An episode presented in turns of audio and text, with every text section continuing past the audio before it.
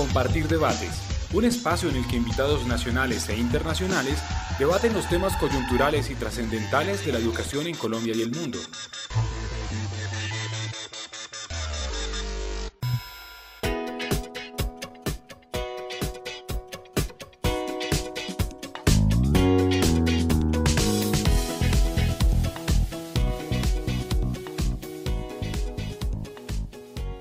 Bueno, muy buenos días, eh, un muy cordial saludo.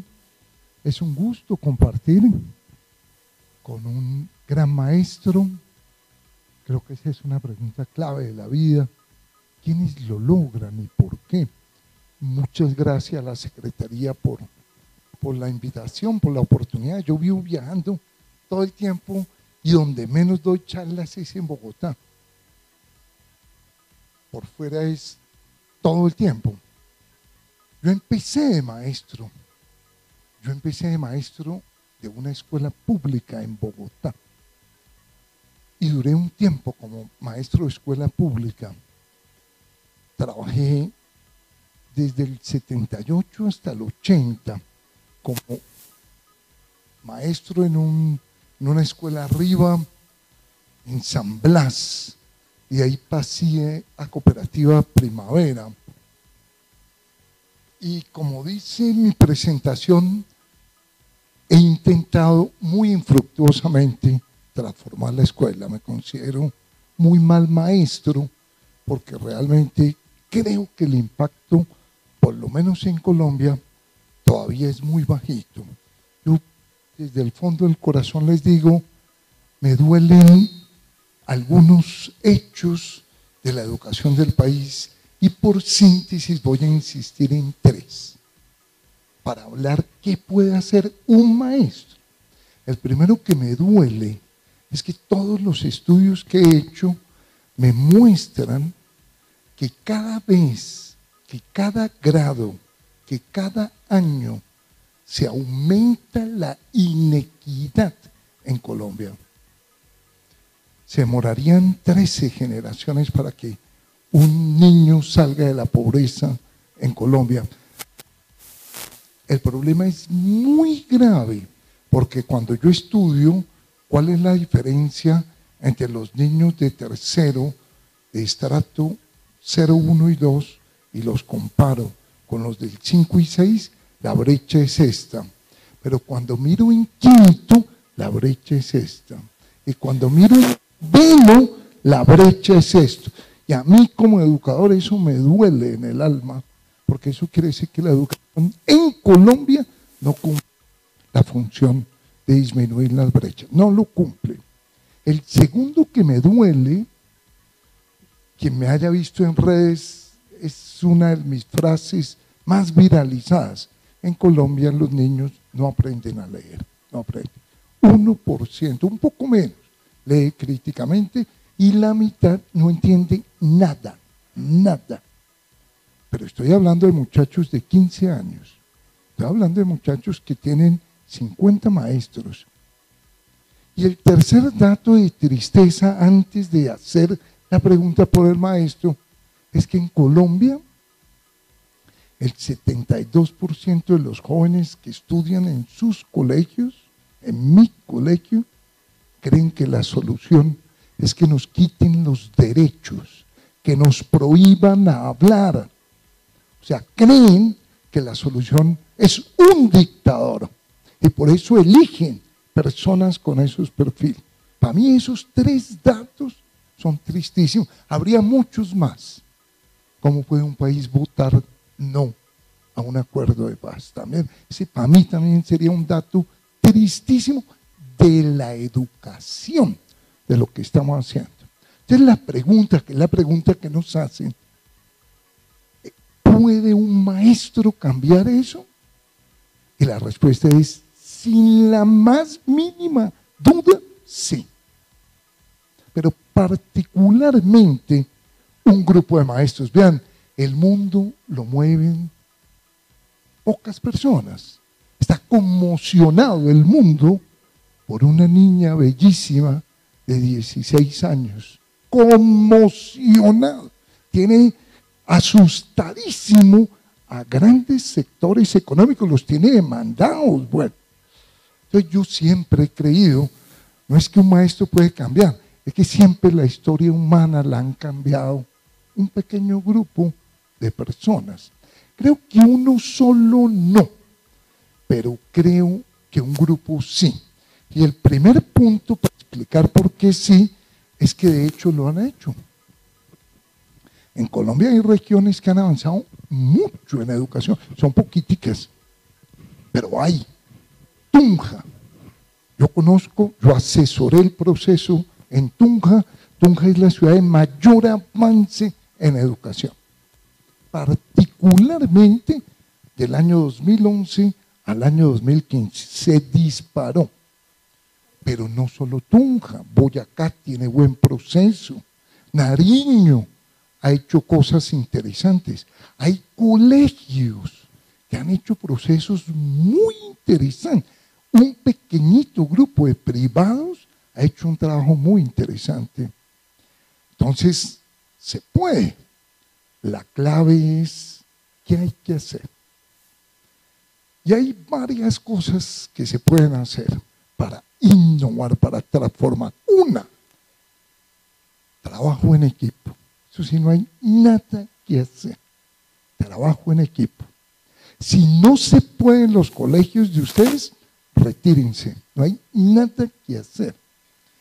¿Qué le pasa a un carro que cinco personas lo empujan para lados distintos?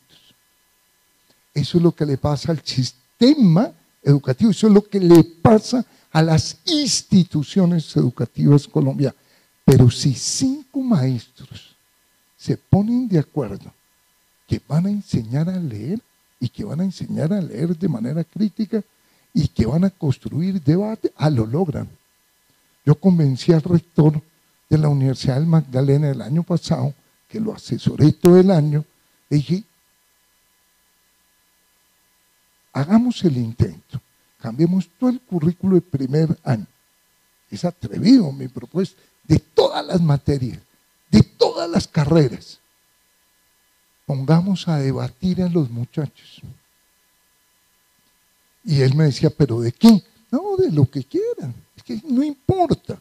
Si quieren debatir sobre el fracking, si quieren debatir sobre el cambio climático, lo que quieran, en realidad no importa. Pero déjenme intentarlo un año. Pongamos una materia de proyecto de vida para que cada muchacho se pregunte quién es, por qué está enamorado de quien está enamorado, por qué le gusta lo que le gusta, por qué hace lo que hace. Y él me decía, pero qué profes. Yo le decía, complejo. Yo le recomiendo que sean mujeres. Le recomiendo. Obvio, por dentro yo decía, ojalá sean mujeres, pero les recomiendo que sean personas introvertidas, los profes. ¿Qué tal un profe que está en la materia de proyecto de vida, que llegue a la sala de profesores? ¿Sí saben lo que le pasó a esta niña a los ocho años? No, pues se acabó la materia y la niña. Le dije, déjeme trabajar solo solo lectura crítica. Debates, proyecto de vida, que no hagan lo que hoy llaman matemáticas, que no es matemáticas, que son algoritmos, sino que trabajen pensamiento matemático. Bueno, vean lo que pasó en esa universidad el año pasado, la universidad que más avanzó. Y el rector me decía, nunca en mi vida había visto a unos jóvenes leyendo tanto, nunca, porque es distintísimo leer para un debate. Uno lee, como diría Stanislao Zuleta, desde una pregunta. Entonces lo que quiero decir es, si se puede transformar, si se puede. Uno, en equipo. Dos, cambios curriculares. Hay que hacer, háganlos. Háganlos. A mí nadie me puede decir que no se pueden hacer los cambios curriculares porque los he hecho en la básica, en la media, en la superior, por todo el país. ¿Por qué no se puede? Les acabo de contar un cambio curricular en toda la universidad. Y ahora viene en prueba en la nacional. También lo estamos trabajando para la nueva sede de la Universidad de La Paz. Entonces, segunda condición. Vean, un cambio curricular muy, muy sencillo. Que en lugar de trabajar asignaturas sueltas, se concentren, y este término no le gusta a los maestros, y para mí es un error descomunal, en competencias transversales, es decir, en pensar, es decir, en comunicarse y en convivir. Las materias son una excusa para enseñar a pensar, son una excusa para enseñar a comunicarse y son una excusa para enseñar a convivir. Por lo tanto, tiene que haber un cambio curricular. Se puede hacer cuando yo fui maestro del distrito, lo hice. Fui nombrado como profesor de educación de religión. Así dice mi nombramiento. ¿Y qué enseñaba? Lo que he enseñado toda mi vida. Pensar, comunicarse y convivir. ¿Se puede? Claro, ¿por qué no? ¿Por qué no?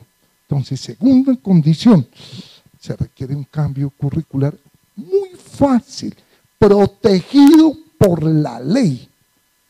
Quien está asustado de hacerlo son los maestros son los rectores, pero está defendido en la ley general que cada maestro puede hacer ajustes curriculares de acuerdo al PEI y de acuerdo al contexto.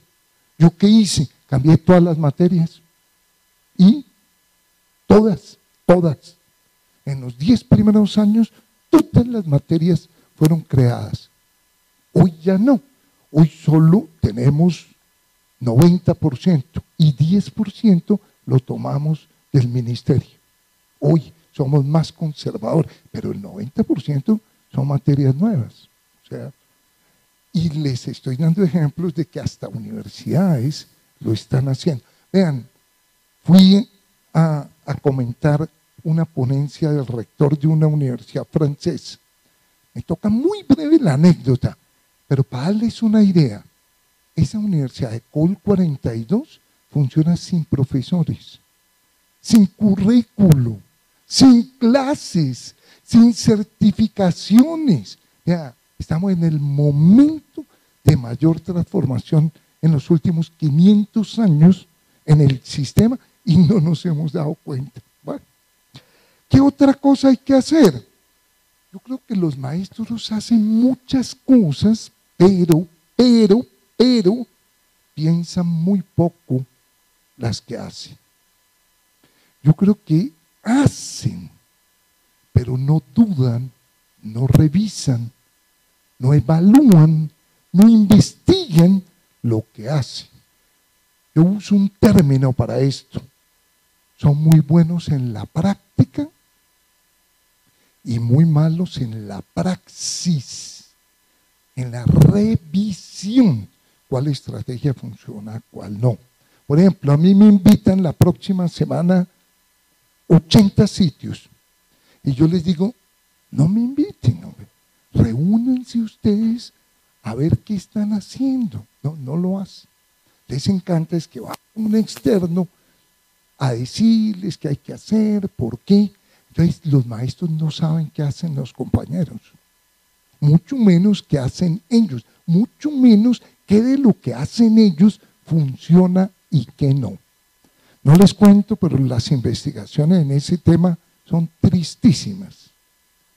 Un docente de más de nueve años por cada año, el impacto en la calidad cada vez es menor. Esa es la conclusión de los estudios que yo he hecho los docentes al inicio avanzan. Si un docente es docente de un grupo que él tiene cinco años de experiencia, enseña mejor que si tuviera uno. Pero cuando llega al punto nueve, se estanca y empieza a caer. Eso es absurdo. Eso no pasa en ninguna profesión. Y eso pasa porque el sistema que hemos diseñado, y eso se puede cambiar desde un colegio no permite realizar el trabajo, no permite evaluar el trabajo, no permite. Entonces, los docentes cada año no se van volviendo mejores maestros. En este instante, en el Merani hay una persona con una cámara entrando a filmar todos los docentes. Y después se sientan a revisar cómo va el proceso. Y los docentes del Merani me dicen, nunca había tenido un apoyo tan lindo que me ubique, qué hago, si logro, si no, qué hago bien, que no. Bueno. Cuarto, la Secretaría de Educación lo hizo y lo hizo de una manera muy interesante, pero aflojó. No sirve la estructura de grados, no sirve, porque la estructura de grados conduce a un trabajo fragmentario. Como el modelo de escuela es, usted dicta una materia y usted trabaja en un grado, eso no funciona. ¿Qué intentó hacer la Secretaría de Educación con Abel? Estructura de ciclos. ¿Y qué hay que hacer? Estructura de ciclos. Los ciclos permiten que un grupo de maestros se reúna a discutir, a pensar, a evaluar, a proyectar, a programar, a 80 cosas, a cambiar el currículo. En el verano, todos los jueves son reuniones de ciclo y todos los martes reuniones área. Para mí la estructura de ciclo es todavía más importante que la de área. Mi invitación es recojan lo que hizo la Secretaría de Educación sobre estructura de ciclos y construyan ciclos y evalúen según ciclos y pónganse de acuerdo en actividades conjuntas y armen proyectos pero no de profes, sino de ciclos. Es que el niño evoluciona por ciclos. Es que cuando uno arma una estructura de ciclos, la educación empieza a emparejarse con el desarrollo. Y ese es el objetivo de la educación. Y cierro con, obvio, hay que, no, no, pero cierro, hay que repensar una cosa, el modelo pedagógico repensarlo en equipo. Y es, se reúne un grupo de maestros y se ponen de acuerdo para dónde van. ¿Cuál es la prioridad? ¿Cuál es el papel del estudiante? ¿Cuál es del maestro? Si no cambiamos los modelos, es imposible cambiar, por ejemplo, el sistema de evaluación, cambiar, por ejemplo, el currículo. ¿Cuál modelo? El que quieran pero después de que lo discutan, lo lean y pónganlo a prueba.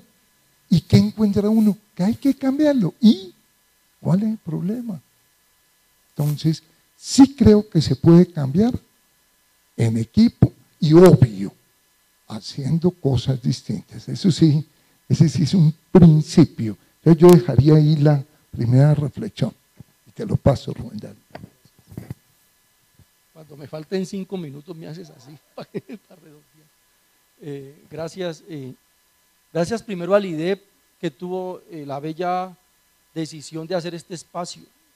Me parece que en buena hora los maestros y directivos del distrito tienen un espacio de encuentro, un espacio que creo que es para lo que más hace falta en la escuela y es la reflexión.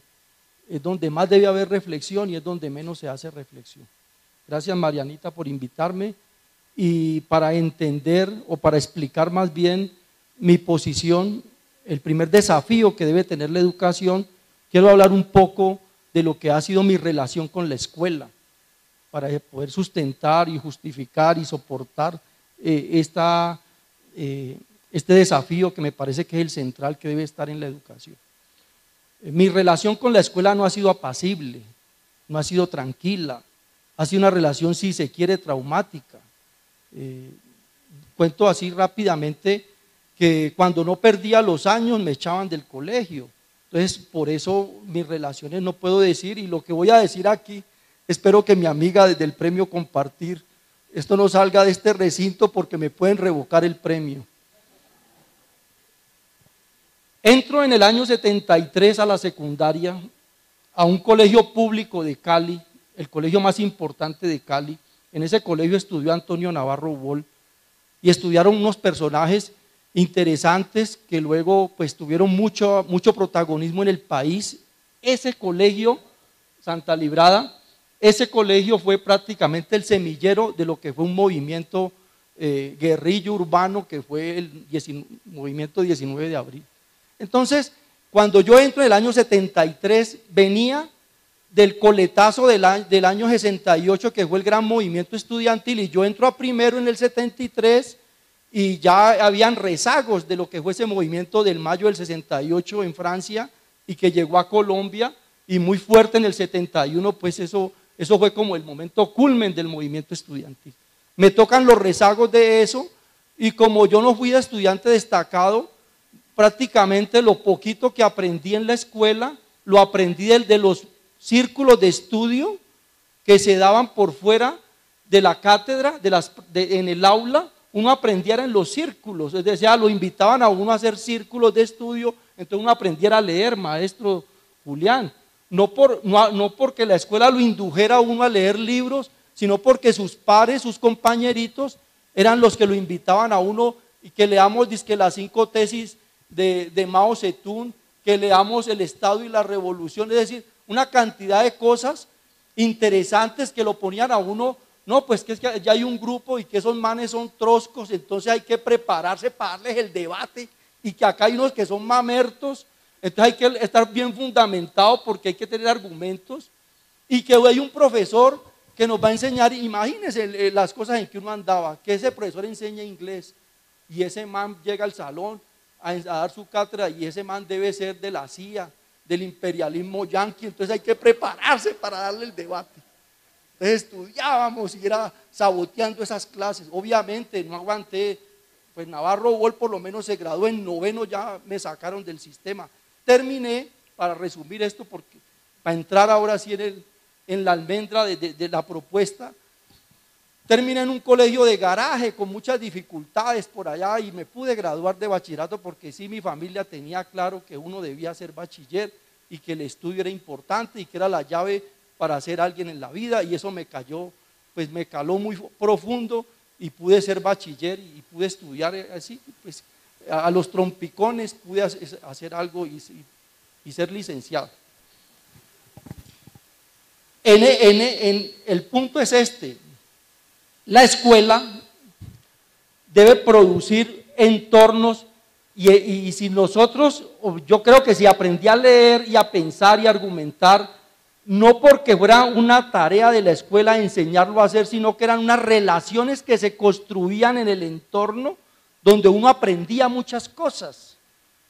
Entonces, ¿cómo e, el elemento relacional, que es para donde voy como desafío central, es el que construye que el muchacho se conecte con el conocimiento? Es decir, si en su casa si en la calle, si en sus círculos, si en sus pares, compañeritos, hay elementos que lo enganchan al saber y si el profesor también lo hace, pues es la mejor manera de entrar al mundo letrado, al mundo del conocimiento.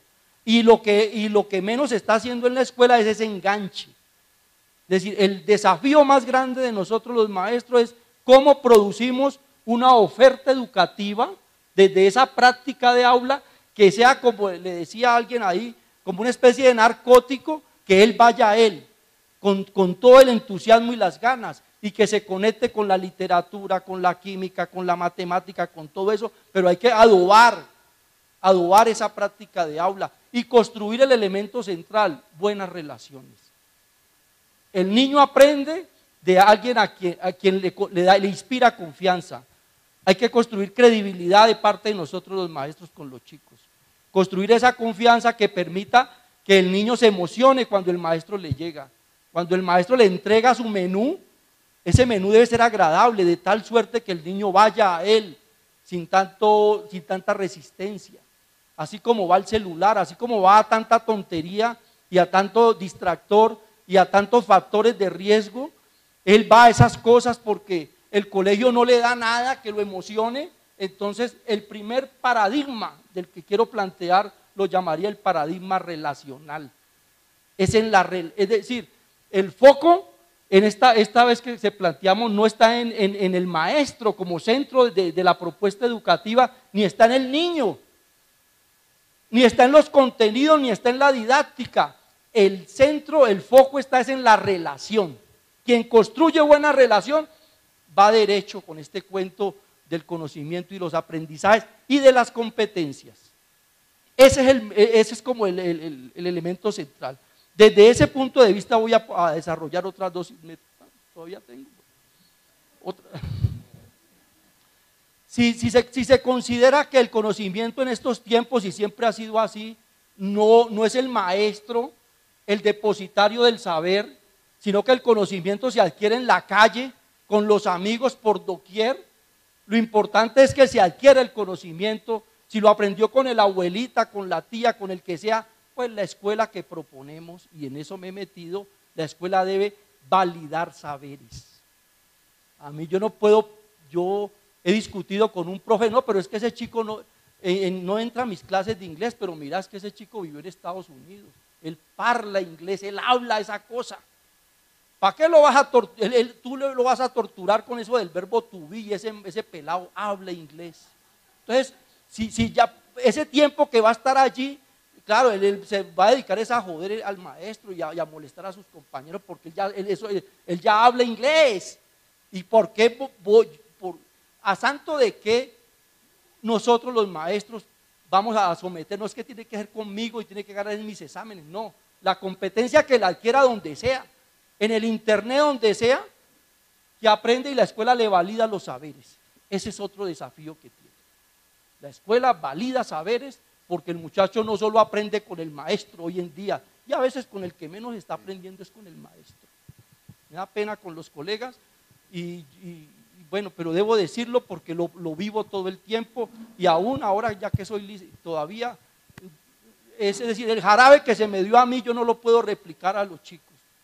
Yo no puedo decir como, a mí me tocó, no, a mí me educaron así y tuve esas dificultades y entonces yo, mi, propuesta, eh, mis argumentos surgen desde esa praxis, de eso que yo he vivido y de lo que he aprendido ya siendo maestro. Entonces, para terminar, esta parte puedo decir que con la educación diría como, como ese poema que luego fue canción, que dice que con la escuela, puedo decirlo, no nos une el amor, sino el espanto. ¿Será por eso que la quiero tanto?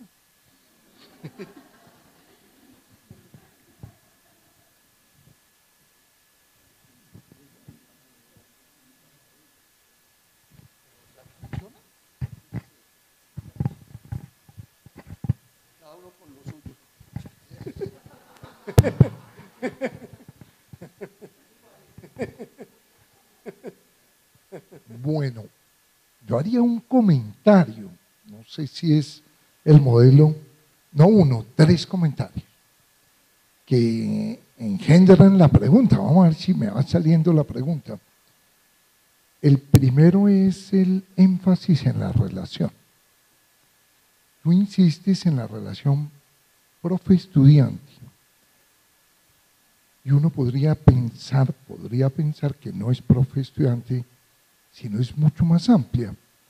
Fundamentalmente, profe, profe, profe, rector, rector, estudiante, rector, profe, padre, rector. Dicho de otra manera, hay un término que se usa que es muy bonito, clima, clima.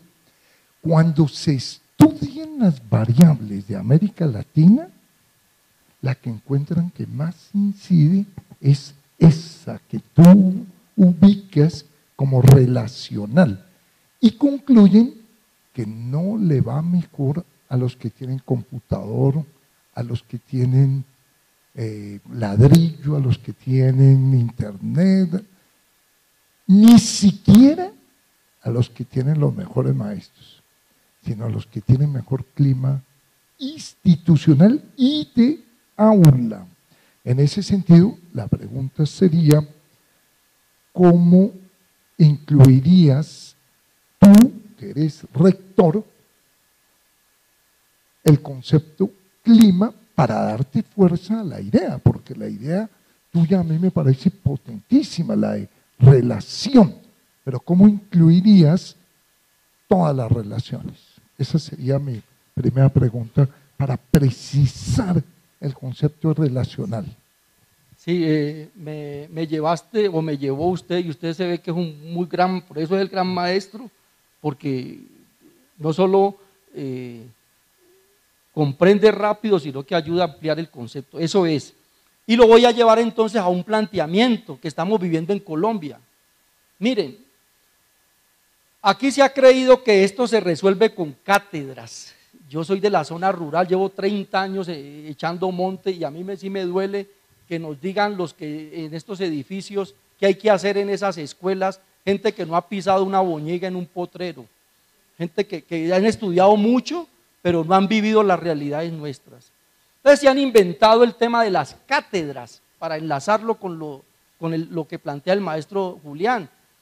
Es que para problemas que nos desbordan insolubles, hagámosle una cátedra. Entonces, cátedra de democracia, cátedra de paz, Ahora hay un senador, el presidente que llama Lidio, habló de cátedra anticorrupción.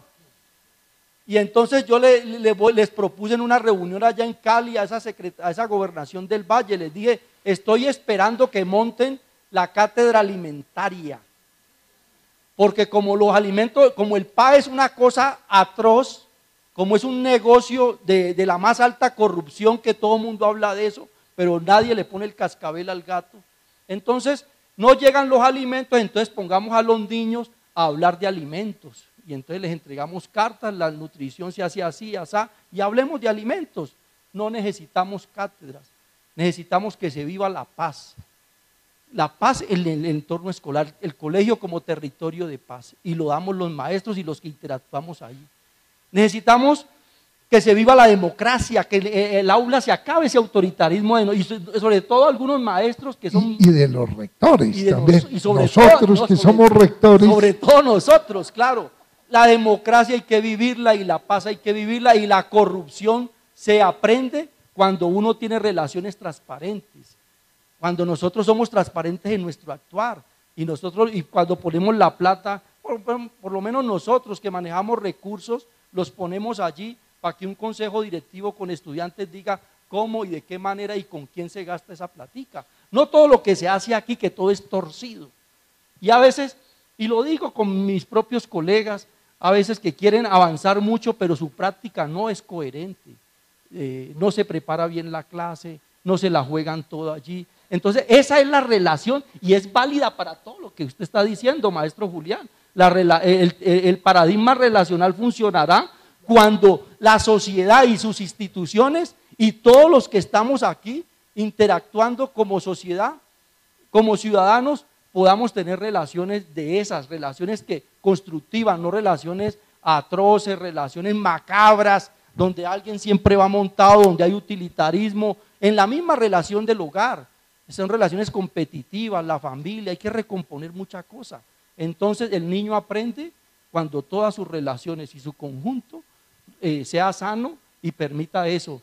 Que en un ambiente de relaciones sanas, el conocimiento va derecho, él se va a conectar, pero él se está conectando es con relaciones macabras, la relación que produce la corrupción, la trampa, la marrulla, eh, el atajo.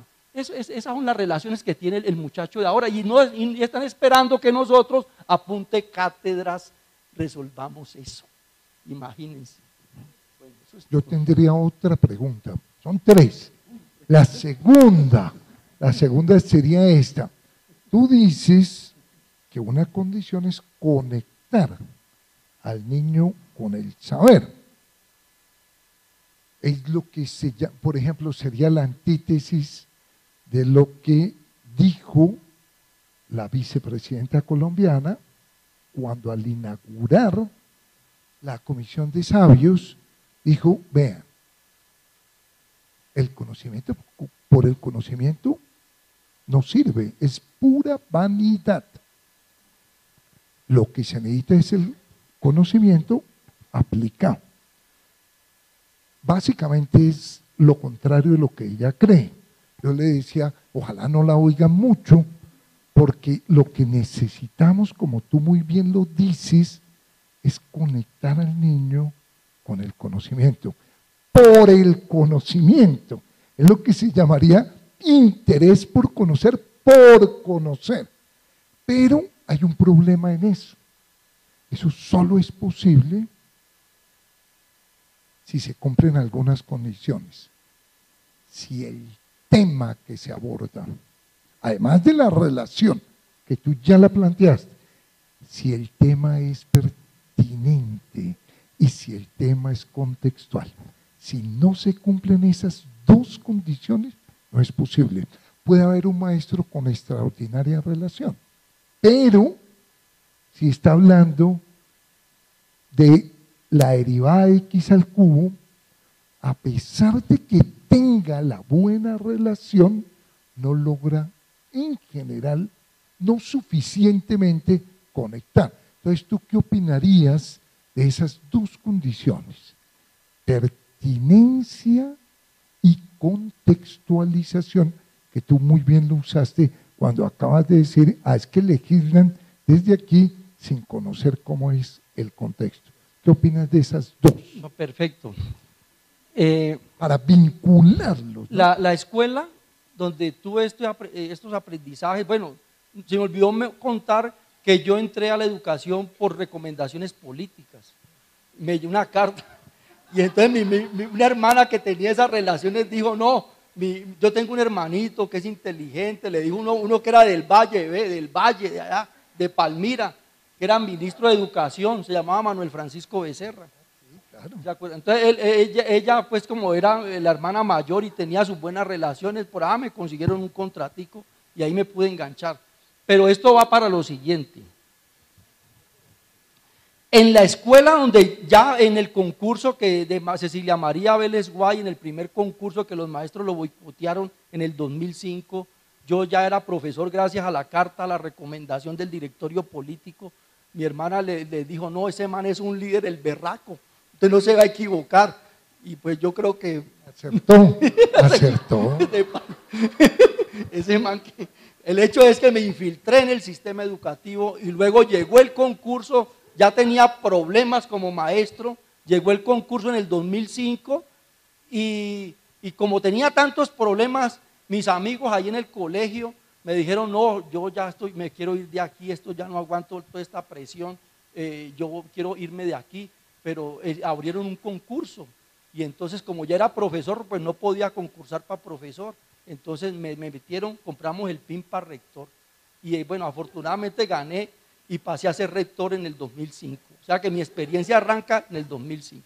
En esa escuela donde llegué, para responder su pregunta, el reto de nosotros era resolver dos cosas. Y la propuesta de nosotros se ceñía a resolver dos cositas nomás. Una, que la escuela debía ir mucho más allá de generar destrezas y habilidades en los chicos, sino que la escuela debía impactar un entorno porque el entorno con todas sus problemáticas nos impactaba en la escuela. Que la escuela debía no solo leerlo, sino interpretarlo, pero también ayudar a transformarlo, como lo dijera Marx, que esto no es para entenderlo y no para transformarlo. Y Paulo Freire. Y Paulo, por supuesto. Entonces, ese fue el primer propósito y con ese propósito eh, construimos un plan de estudios y nos articulamos con, Afortunadamente me tocó donde el diablo pegó el último grito, en la marginalidad total. Entonces uno podía hacer como una república independiente. Entonces montamos e, e, esa propuesta con ese, para que la escuela fuera mucho más allá. ¿Y qué queríamos resolver? Mire, queríamos resolver los problemas de la alimentación escolar, los problemas del transporte, los problemas de, algunos emprendimientos, decir, la tragedia que vivimos nosotros en los campos. Entonces decíamos, profe, si usted va a enseñar química, quiero ver esa química en la huerta escolar. Quiero ver esa química en un laboratorio que, haga transformaciones. Entonces construimos un laboratorio y hacíamos aceites esenciales. Y todas las fórmulas, todo lo que usted enseñe tiene que servir para transformar esta realidad tan terrible porque no es un saber para solo ganarle el examen a usted, ni para que nos vaya bien en las pruebas estandarizadas. Tenemos que atender esta tragedia porque allá no llega, nadie llega allá. Ni, ni le importa al secretario de educación ni a esos supervisores les importa que eso allá funcione, que el maestro vaya, que el eso no les importa. Sino que vayan y cobramos y todo, pero nos interesó hacer ese ejercicio y era, esa era la primera pata. Y la segunda, maestro Julián, era cómo hacemos para generar apropiación del conocimiento. Es decir, que si, que si yo hago los proyectos pedagógicos productivos, que, sea, que con el saber se hace algo, se hace una huerta o se hace una, forma, una cosa química en un laboratorio que sirve una pomada, un, jabón para matar las garrapatas de los perros y los caballos y, y los animalitos de allá, pues ya no se le iba a olvidar a uno la fórmula ni las cosas. Es decir, cuando uno hace algo con el saber no se le olvida. Esas eran las dos cosas que nos llevaron a construir la propuesta. Entonces, conectarse con eso. El saber sirve cuando usted hace algo con él. Pero de lo contrario, un saber que solo sirve para ganar examencitos y para cumplir unas pruebas, pues no, no, es, es decir, mire, el problema de la escuela en estos momentos, lo más grave que tiene es que le está vendiendo humo a los niños. Es un engaño total. Una cantidad de cosas y uno le pregunta al mes y eso ya se le olvidó. ¿Y para qué me sirvió eso? Lo que usted dice o del cuadrado perfecto o enseñar derivadas. Eso tiene que tener una aplicación práctica para que eso genere apropiación del saber. Y de contera puede resolver, puede plantearse algo de innovación. Y termino con esto.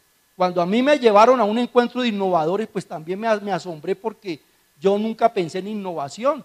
Yo simplemente pensé, es que la escuela tiene que ponerse al servicio de la solución de problemas. Y termino con el último ejemplo. ¿Cómo es posible que en ese, en ese territorio tan marginal un, campesino se acerque a la escuela y nos diga, profe, esta vez yo tengo un cultivo de zapallo, pero no lo voy a llevar al mercado porque el zapallo o la llama, como la llaman aquí, ha perdido precio. Y si me pongo a cosecharlo y si contrato transporte voy a perder más, yo lo tengo que dejar podrir en el cultivo. Entonces le decimos nosotros, no, traiga esos zapallos para la escuela.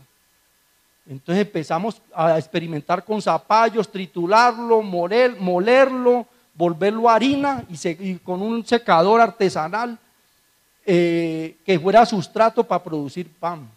Y entonces era para atender el tema del PAE que a veces o se demoraba para llegar o llegaba en unas condiciones deplorables.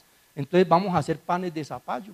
Y con el zapallo malo, hacer también una pequeña investigación y, picarlo, triturarlo, hacer harinas y hacer concentrados para animales. Para que no, porque el que produce pollos comprando a, esas grandes empresas de finca y, tagro y todas esas, eso va a pérdida. 50 gallinas comprando bultos de esos que venden, eso va a pérdida. Usted tiene que producir su propio alimento. Entonces, ¿cómo con esos zapallos y lo que producen allí generábamos eh, el forraje para esos animales y cómo generábamos la apropiación del conocimiento? Pues eso fue como fue muy interesante y con eso nosotros en el año 2015 en el índice sintético de calidad educativa cuando nos evaluaron fuimos terceros a nivel nacional en pruebas a ver, es decir, las pruebas estandarizadas y la propuesta de, eh, ministerial en su teoría, en sus lineamientos curriculares, a mí me parece que es muy interesante, muy vanguardista, pero le toca al maestro volverse serio y acomodar eso a sus realidades. Y solo así podemos decir que la educación sí es pertinente. Eh, no, yo tendría otra, ¿no? Yo hasta aquí, hasta aquí estoy muy de acuerdo. Y me parece que son puntos nucleares que un maestro puede trabajar. El clima lo determina así un poco nosotros. Los rectores tienen un papel decisivo y en el aula el maestro. Y hemos impuesto climas muy autoritarios, muy excluyentes. O sea, si en realidad somos nosotros como rectores y como maestros. Yo estaría totalmente de acuerdo en el peso de lo relacional. Yo también estaría totalmente de acuerdo en la necesidad de que lo que uno aprende en la escuela le sirva en la vida. Y lo que uno necesita en la vida se lo enseñen. Y nos han engañado. Y los hemos engañado. La pregunta que uno tendría que hacerse es qué tanto de lo que enseñan se aplica en la vida. Cuando yo me hice esa pregunta, eliminé el 95% de los contenidos. No le cuenten al ministerio, pero esto fue hace 30 años, 95. En, el, en la siguiente pregunta, si hay más diferencia. Hasta ahí hay mucha cercanía. Y es en el tercer elemento que tú usas de que la escuela es para validar saberes. Eso presupone que hay un saber que se construye por fuera y que en la escuela se ve si sí, si no, si más, si me. Y para mí ese término sí tiene un problema, que es el problema de cuál es el papel de la escuela. Y para mí ahí radica el núcleo del problema. El papel de la escuela no es el aprendizaje. O sea, uno no debería ir a aprender. Uno debería ir a relacionarse. Uno debería ir a interesarse. Uno debería ir a aprender, a respetar la idea del otro, que es distinto a lo que llamamos hoy en día aprendizaje. Y yo uso este término, el desarrollo. O sea, el día que entendamos eso, vendrá la revolución pedagógica. El día que entendamos que el niño a la escuela debe ir a hacer preguntas, pero eso no es un aprendizaje. A reflexionar, pero eso no es un aprendizaje. Por lo menos es un, yo uso otro término, que es un aprendizaje. Es una competencia, es un proceso de pensamiento. Y lo planteo de esta manera. Cualquier joven hoy sabe mucho más, sabe que Aristóteles.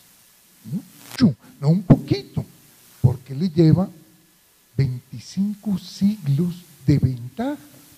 Entonces sabe mucho más historia, geografía, eh, antropología, química, biología, medicina. Así sepa poquitico, sabe muchísimo más. Pero ojo, no piensa mejor. Entonces, ¿cuál es el problema? Enfatizar el saber que nos confundió. Yo sé, yo sé que la derivada de x al cubo, yo lo sé. Es 3x a la 2, yo lo sé. ¿Cómo? Ah, yo bajo el 3 que está allá arriba, que es el chiquito. ¿Por qué chiquito? Ni idea. Pero lo ponen arriba chiquito. Y cuando baja, se vuelve grande. ¿Por qué? Vea lo interesante. Se crece en ese trayecto que chiquitico. Después uno pone la X. ¿Por qué? No, ni idea, ni idea. Y los matemáticos con la exponencial tienen una relación cuasi erótica. Ellos, ustedes los han visto cuando un matemático dice a la n. Vean cómo pronuncian. Cuando pronuncian N, es una cosa sexualizada. Y yo aprendí que era a la N menos uno. Pero mucho cuidado.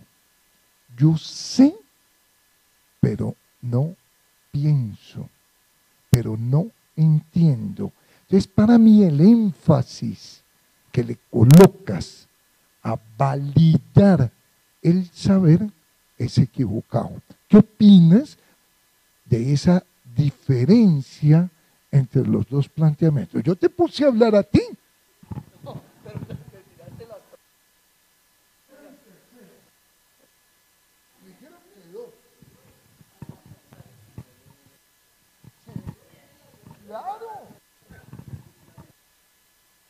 Claro.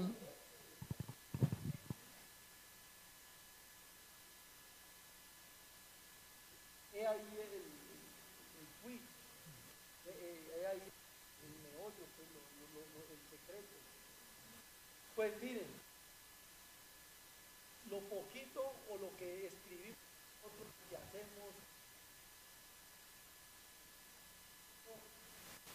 haga lo que plantea y ahí siento muy freudiano, es que el saber y el conocimiento de... Yo no, cuando hay que leer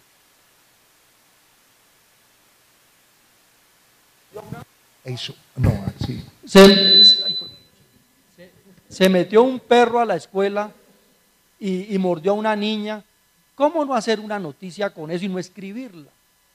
¿Cómo llega un rector nuevo, un profesor nuevo y nadie que tienen periódico y van a, van, a, eh, van a hablar de cosas y no son capaces de decir, llegó este profe, llegó este rector, llegó esta persona, ¿en qué anda usted? ¿Qué va a hacer? ¿A qué viene aquí? ¿De dónde viene y por qué?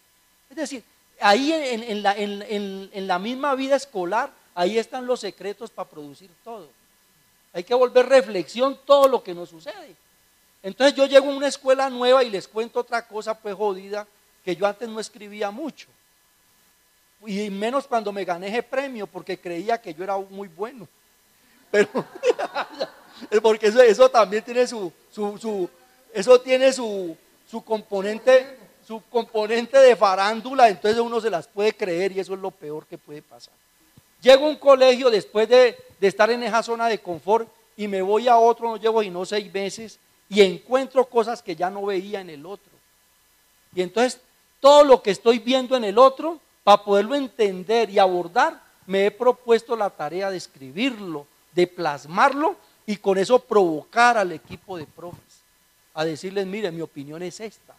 Y cosas duras, yo no sé, pues llegará el momento, me gustaría que a través de Guatibonza y, Marianita eh, se, eh, eh, podamos retroalimentar esos pequeños escritos que son productos de lo que pasa en la escuela.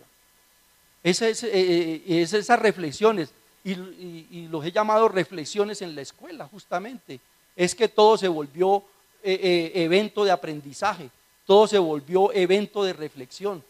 el desencuentro, el encuentro, ¿por qué la tienda escolar es un evento de reflexión? ¿Por qué comemos esto? El tema del celular. Todo ese mundo que, se cohabita y que se vive al interior de la institución educativa, ese es la materia prima, es el insumo para la reflexión. Si eso no se hace, me llegan muchos chicos venezolanos, los venezolanos van a esos colegios y están regados por todos lados. ¿Cómo vamos a hablar de Venezuela y no poder preguntarle a los niñitos qué son las ayacas y qué pasa allá, cómo es su país? Ahí les comparten con ellos. La realidad esa es la que hay que abordar y ese es el secreto para uno poder avanzar y no repetir más de lo mismo y no estar copiando de los manuales. Esa realidad ese es el insumo, es la materia prima para las prácticas de aula, para la reflexión y para enlazar con el saber universal. Aquí voy a decir algo que a muchos no le han gustado porque he estado con los caucanos eh, que, que hablan de educación propia y los afros. El saber es universal. Emerja el conocimiento de, eso, de, ese, saber ancestral, de, eso, de ese territorio que tiene una riqueza propia, pero conéctelo al saber. La matemática es la misma y las cosas son las mismas en cualquier lugar del mundo y el inglés conectemos a los niños con, con, todo ese acervo que es patrimonio de la humanidad, que son las disciplinas, que es la ciencia.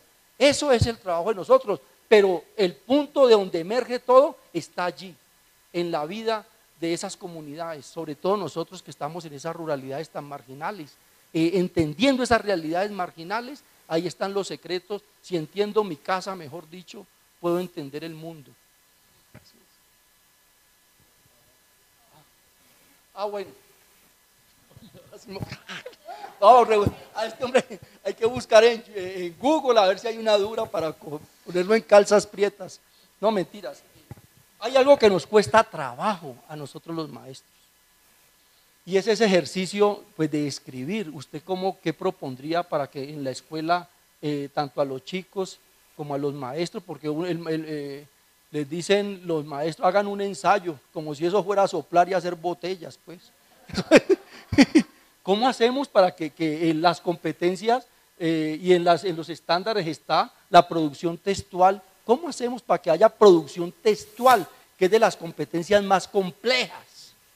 Porque hablar es una competencia interesante y, argumentar y bueno, pero ya la de escribir es, yo creo que de, todas es un poco la más difícil.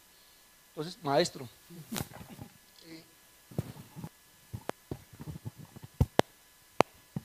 Para desarrollar la competencia escritora en los muchachos se requiere primero en los profes, en los profes. Y en los profes hay dos condiciones que van un poco en vía contraria a la que solemos hacer. El maestro es muy bueno hablando, o sea, es impactante. Uno oye un maestro y más o menos queda muy convencido. Lo lee y dice, bueno, no, ya tengo mis, mis serias dudas. Son dos procesos muy distintos, el de la lectura y la escritura. En la escritura se requiere casi, casi hacer lo contrario de lo que suelen hacer los maestros.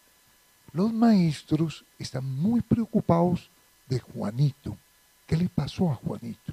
¿Se golpeó? ¿Sí? ¿Avanzó? ¿No avanzó? Y la escritura no debe ser de Juanito. La escritura exige dos procesos de pensamiento. Uno, la generalización. Yo tengo, yo puedo hablar de Juanito con la condición que al hablar de Juanito hable de los Juanitos, los niños, los niños de. Y en eso los maestros no nos ejercitamos, porque los maestros estamos muy pendientes de los niños concretos y es un poco lógico que así sea la educación, pero eso es muy negativo para la escritura. Y es muy negativo para la escritura por dos motivos. Uno, porque le bloquea la generalización los árboles no dejan ver el bosque, y dos, porque le dificulta la jerarquización.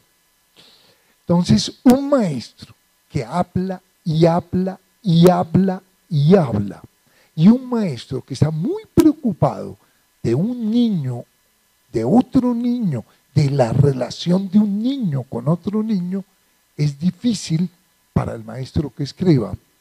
Yo toda mi vida, toda mi vida me dediqué a escribir libros. Y hoy en día he tenido dos cambios que pueden ser una pista interesante. Un cambio, cuando yo viajo por el país, todo el mundo me dice, no me dice yo lo leí. Todo el mundo me dice, yo lo vi, vi. Es rarísimo, pero es un cambio cultural. Mi recomendación es grábense. Antes de escribir, grábense, hablen, pero muy sintéticamente. Entonces, hablen en tres minutos, expliquen en tres minutos, porque una condición para escribir, y ahí va mi segundo ejemplo, es yo pasé de escribir libros y me llamó Semana y me dijo, usted quiere ser columnista y primero me llamó Semana Educación y ahora me llamó la revista. Y yo dije, claro, excelente, pero vean el problema, porque me dicen, usted tiene que escribir en dos páginas cómo cambiar las facultades de educación, en dos páginas cómo innovar en una escuela, en dos páginas explicar en qué acertó la ministra de Educación y en qué se equivocó. Y esa escritura me fascinó. Es interesantísima. Uno, porque uno ya le escribe ya no a los maestros, sino al público en general. Pero dos, porque obliga un ejercicio de síntesis muy alto. Un consejo, antes de escribir, y uso una analogía, es una analogía tomada de Marx. Él dice, vean, la más hábil de las abejas es muy torpe al lado de un obrero. Y pregunta, pregunta, ¿dónde construye el obrero? El obrero, dice él, siempre construye dos casas. Y yo les pregunto, ¿cuál es la primera? ¿Dónde construye un obrero la primera? Les pregunto, señáleme, ¿dónde? No, no. ¿Sí? ¿Dónde? Vean, vean. ¿Dónde la construye? Aquí. Y eso me da una pista clave, clave de la escritura. Vean, yo nunca me he leído ensayos mejor redactados que los que hacen los estudiantes del verano. O sea, para mí es impecable. Pero ¿qué hacen ellos? Primero, ninguno escribe un ensayo. Todos escriben un plano del ensayo. O sea, hacen un mapita de ideas. Yo ya no. Yo vivo de charla en charla, ya no. Pero al comienzo, hace 30, 40 años, se hacía un mapita donde decía cuál es la idea y cuál es el argumento que voy a desarrollar. No se pongan a escribir sin que previamente diseñen el mapa de lo que van a escribir. Básicamente es una tesis que está argumentada cuyos argumentos están subargumentados. Hay algunos términos que hay que precisar, definiciones, y hay algo que se deriva. Para mí, toda la escritura que he hecho a lo largo de mi vida, y es mucho en realidad, tiene esa estructura. Una idea argumentada y subargumentada con definiciones y con derivadas. Lo segundo escriban poco, vean lo que les estoy recomendando, pero reescriban mucho. Lean poco, pero relean mucho. Y eso transferido a los estudiantes, nunca los pongan a leer un libro. Ojalá un párrafo. Y den vueltas al párrafo. Vueltas. Para mí, la clave es la re lectura y la reescritura.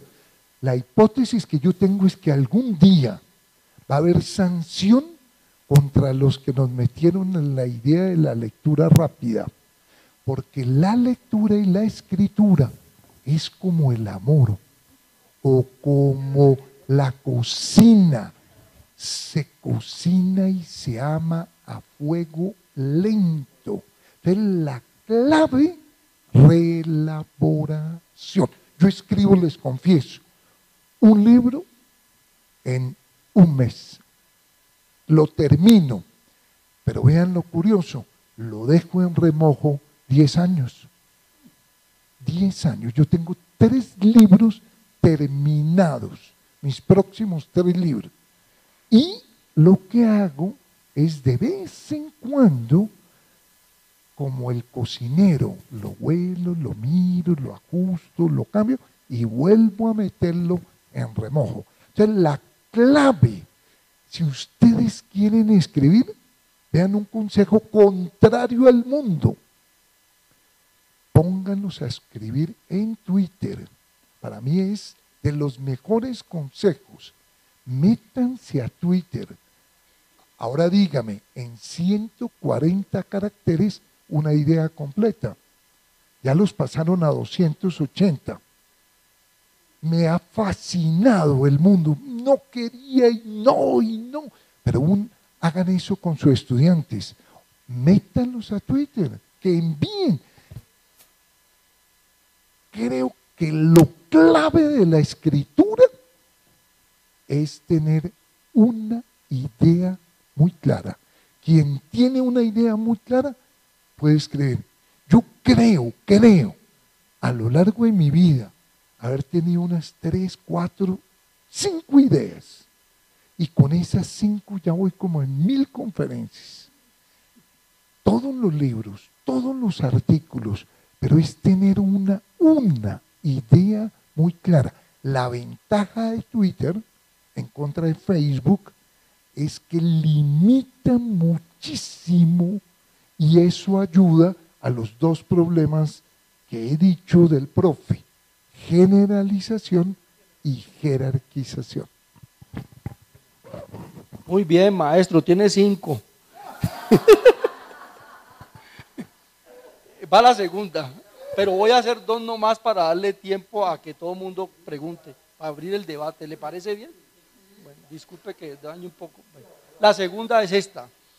¿Qué hacemos en Colombia? Y tal vez, no sé, mucho, en, muchos países latinoamericanos pasa lo mismo, con dos, dos escuelas, una escuela privada y una pública. ¿Qué vamos a hacer con eso? ¿Usted qué piensa de eso? que yo tengo una escuela privada, pero hace 10 años tomé una decisión ética, una decisión política. Yo tengo por lo menos 500 solicitudes de escuelas privadas y tomé la decisión de no acompañar nunca más en mi vida una escuela privada, ni una universidad privada, sino una universidad o una escuela pública. Eso es por una decisión ética y política, porque o mejoramos la calidad de la educación pública o este país no se llama una democracia. O sea, para mí estamos en un dilema ético y político muy, muy, muy complejo. ¿Van a coexistir esas dos? Sí, durante muchísimo tiempo. Vea, el próximo siglo en América Latina, yo creería que coexisten. No puede el Estado, no tiene las condiciones. Si uno creyera que puede haber educación, por ejemplo, universitaria para todos, no ha estudiado el tema. Es totalmente imposible. La educación de calidad es muy costosa. Ofrecerla a todos, sustituir a los Andes, a la Javeriana, a Rosal, es totalmente imposible. Entonces, lo privado puede cumplir un papel muy positivo y curiosamente les digo, son mucho más innovadores los privados por una razón. No acatamos, eso sí es clarísimo, no acatamos. Acatamos los principios, nos gobernamos por algo que no he dicho, investigación, que eso sí es decisivo. Si uno quiere cambiar la escuela y no investiga, se perdió en el camino. Yo arranqué creyendo que iba a educar a los niños con talento. Y gracias a la investigación me di cuenta que no existen. O sea, dediqué 10 años de mi vida a unos niños que no existen. Y a mí eso no me da pena decirlo. Para mí es un honor. Me siento más vivo. Lo que hay es niños con mejor mamá. Lo que hay es niños con mejor profe. Lo que hay es niños con ambientes culturales enriquecidos. Entonces, no, para mí, lo más lindo que pasó la semana pasada es que volvieron los estudiantes. Para mí el movimiento más lindo no es el del 71. Para mí el movimiento más lindo es el del año pasado. Yo recorrí 30 universidades públicas de este país incitando a los estudiantes, invitándolo a defender sus derechos. La semana pasada estaba marchando pública y privada, veanlo, interesante, y se gestó, y este movimiento ya no se para. Este movimiento va a decir un minuto, la plata de la educación pública no la respeta, y eso es lo que deberían hacer los ciudadanos, indignarse. ¿Qué importa si es público o privado? A mí me parece que la Javeriana, yo no solo eh, defiendo lo que hicieron los estudiantes de la Javeriana, los admiro. Es una lección salir en defensa de la educación pública. Lo que sí, lo que sí es que hay que defender la educación pública. Lo que sí es que el 90% de los jóvenes de estrato 1 en Colombia no tiene acceso a la educación. Lo que sí es que 54 mil estudiantes se presentaron en la Universidad Nacional de Colombia. A mí es un honor ser egresado de la nacional. Para mí, yo lo digo en todos mis lados, es de los días más lindos de mi vida. El día que me llegó un correíto o que vimos en una listica, era en esa época, usted quedó admitido. Salí a beber, lo digo, a celebrar, porque es una hermosura uno, uno admitido.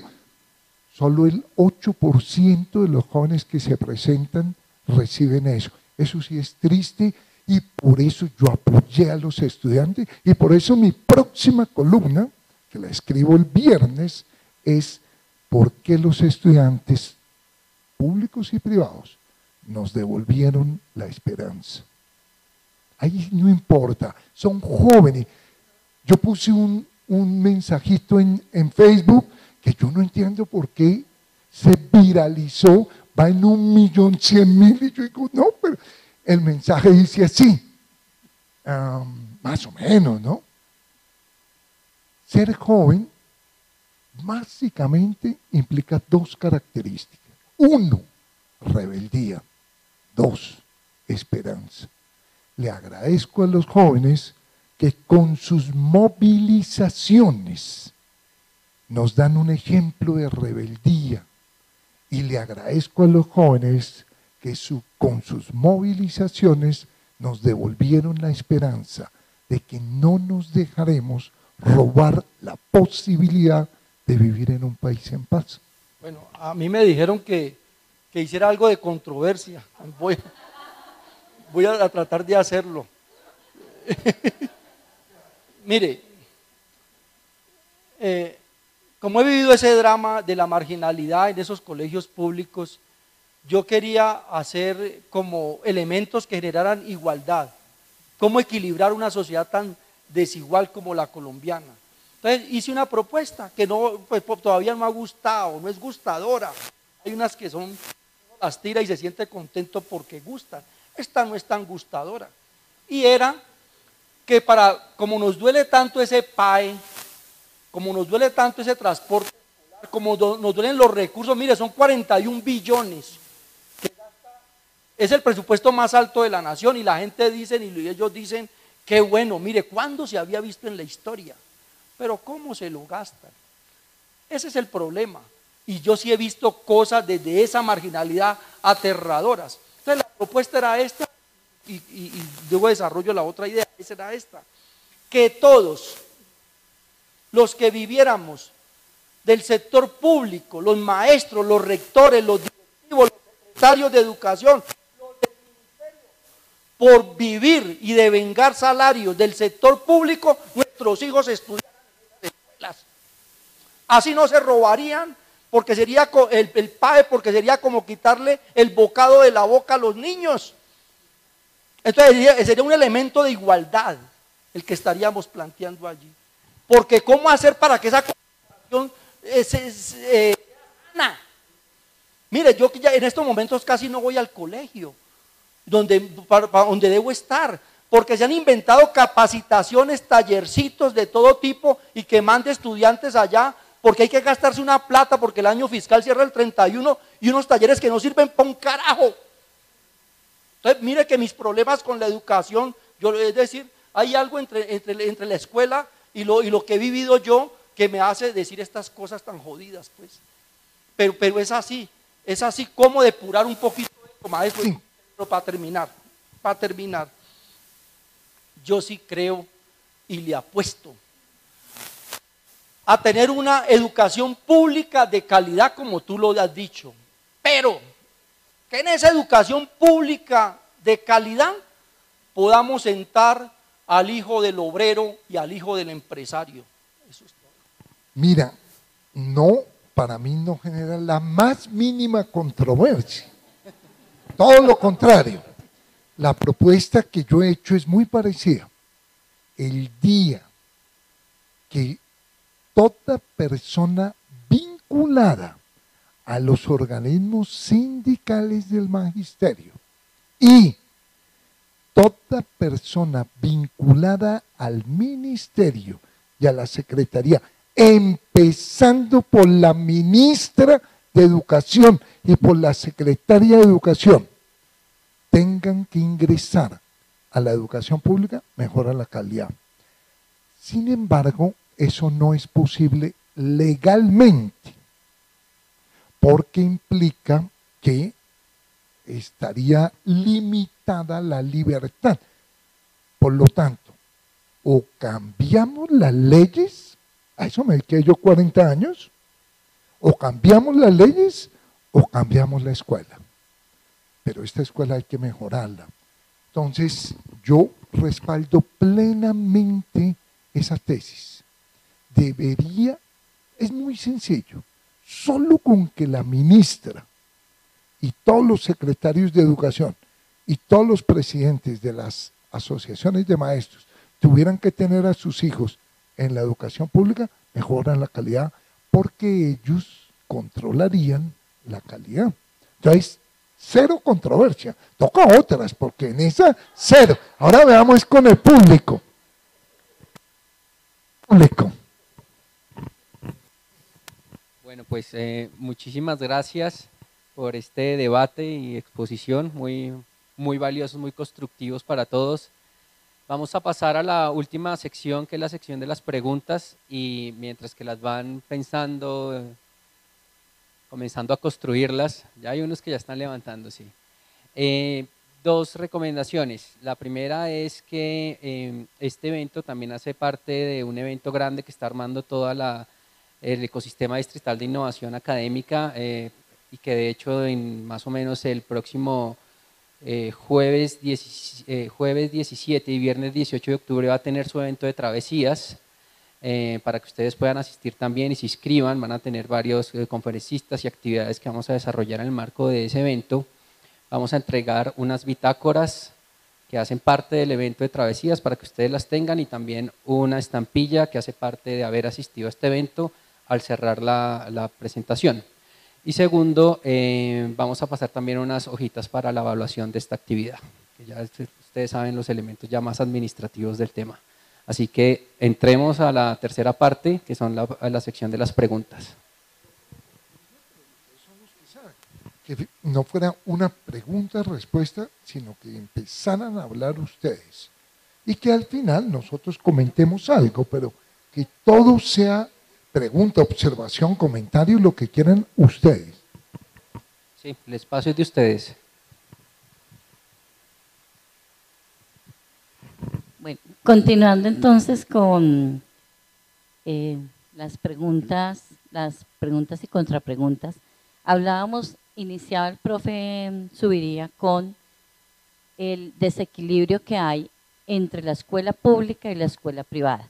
Y terminamos con la misma pregunta.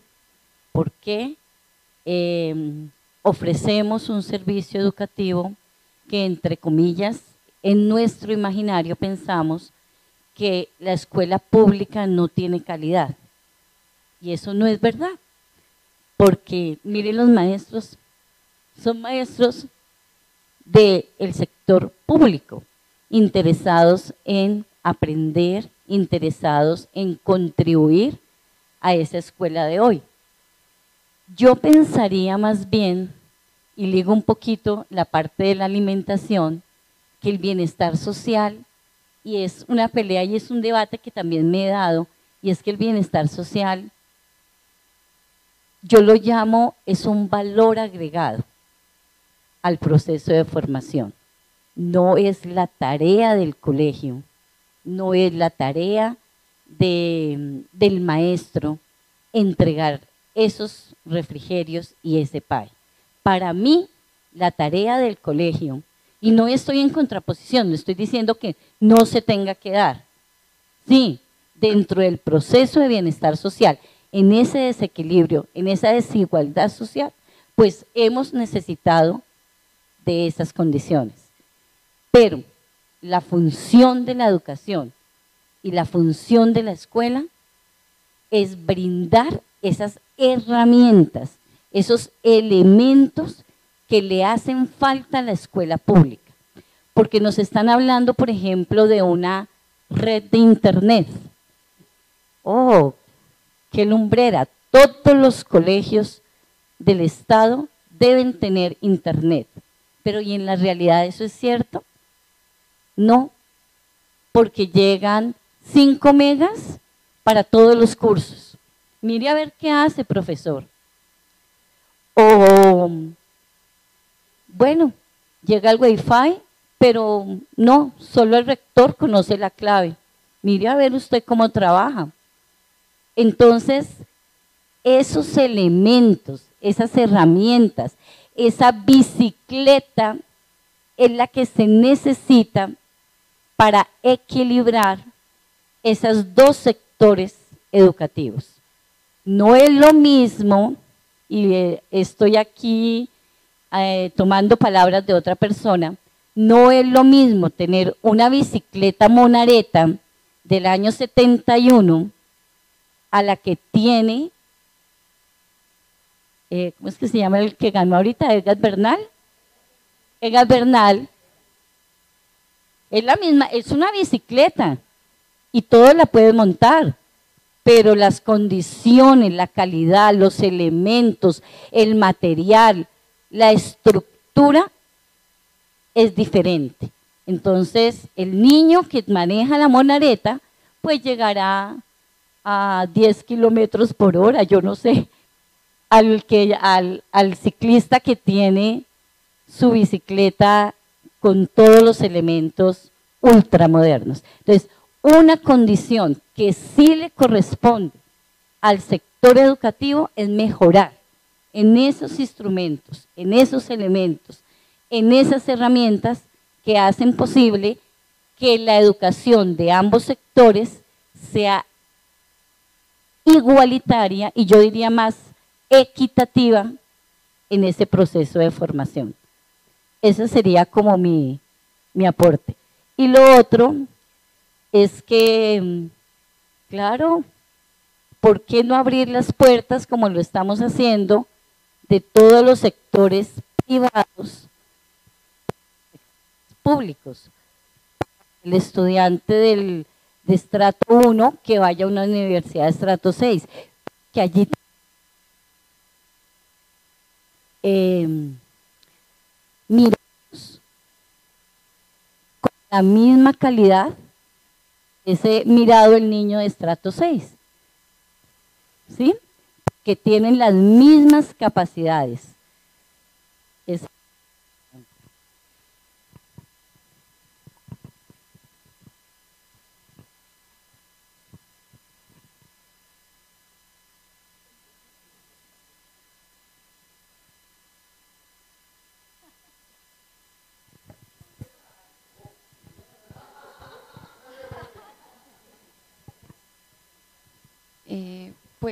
Eh, yo tengo como preguntas y también eh,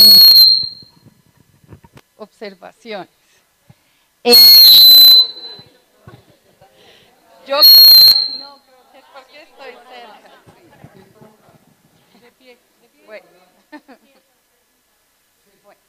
Muy buenas tardes para todos. yo soy bibliotecaria escolar, maestra bibliotecaria también, soy licenciada.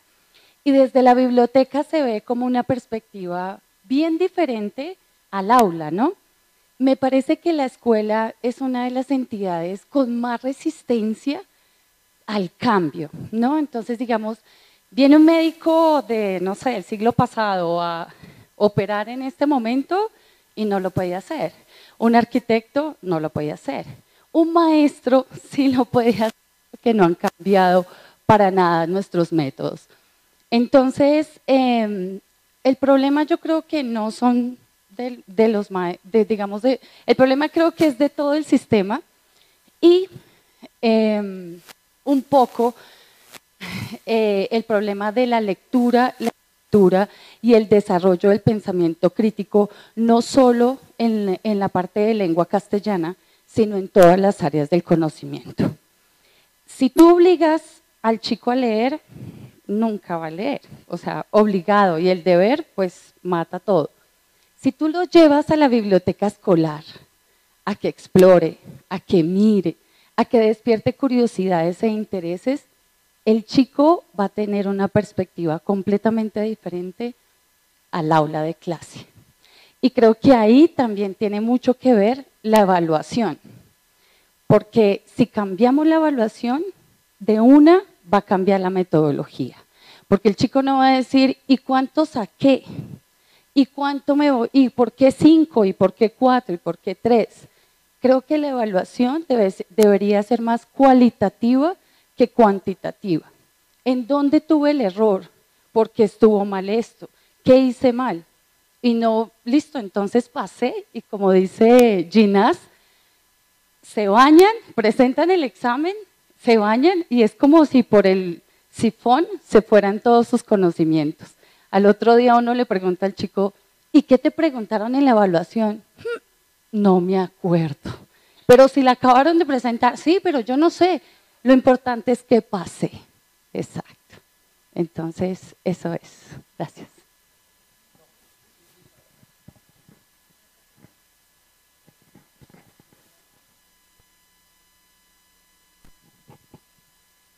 Muy buenas tardes a todo el auditorio.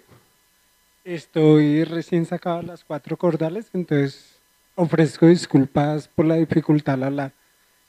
Eh, como rectores de escuela, tanto pública y privada, y hablando de clima laboral, y mencionando la esperanza y la rebeldía que, que nos han dado la, la universidad privada de la mano con la pública, Veo con preocupación a maestros en la escuela pública en los que se les refleja la desesperanza por los niños y por la educación de los niños. Maestros que en una jornada de paro lo toman como vacaciones o como el día de descanso o como este mes no hay festivos, esperemos que haya un paro, ¿sí? Y pues yo llevo solamente dos años en el distrito, de pronto por eso estoy tan emocionado de la educación pública. De pronto en diez años me desmotive, no mentiras. Pero ustedes como directores de escuelas identifican en sus maestros esa desesperanza y si la identifican, ¿cómo hacer para que futuras generaciones de maestros no se contagien de esa desesperanza aprendida? Como si fuera una marca congénita de la escuela pública. Gracias.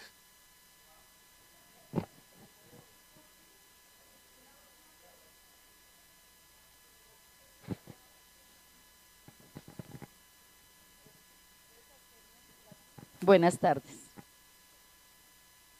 Eh, bueno, quiero iniciar eh, comentando un poco lo que decía el profesor.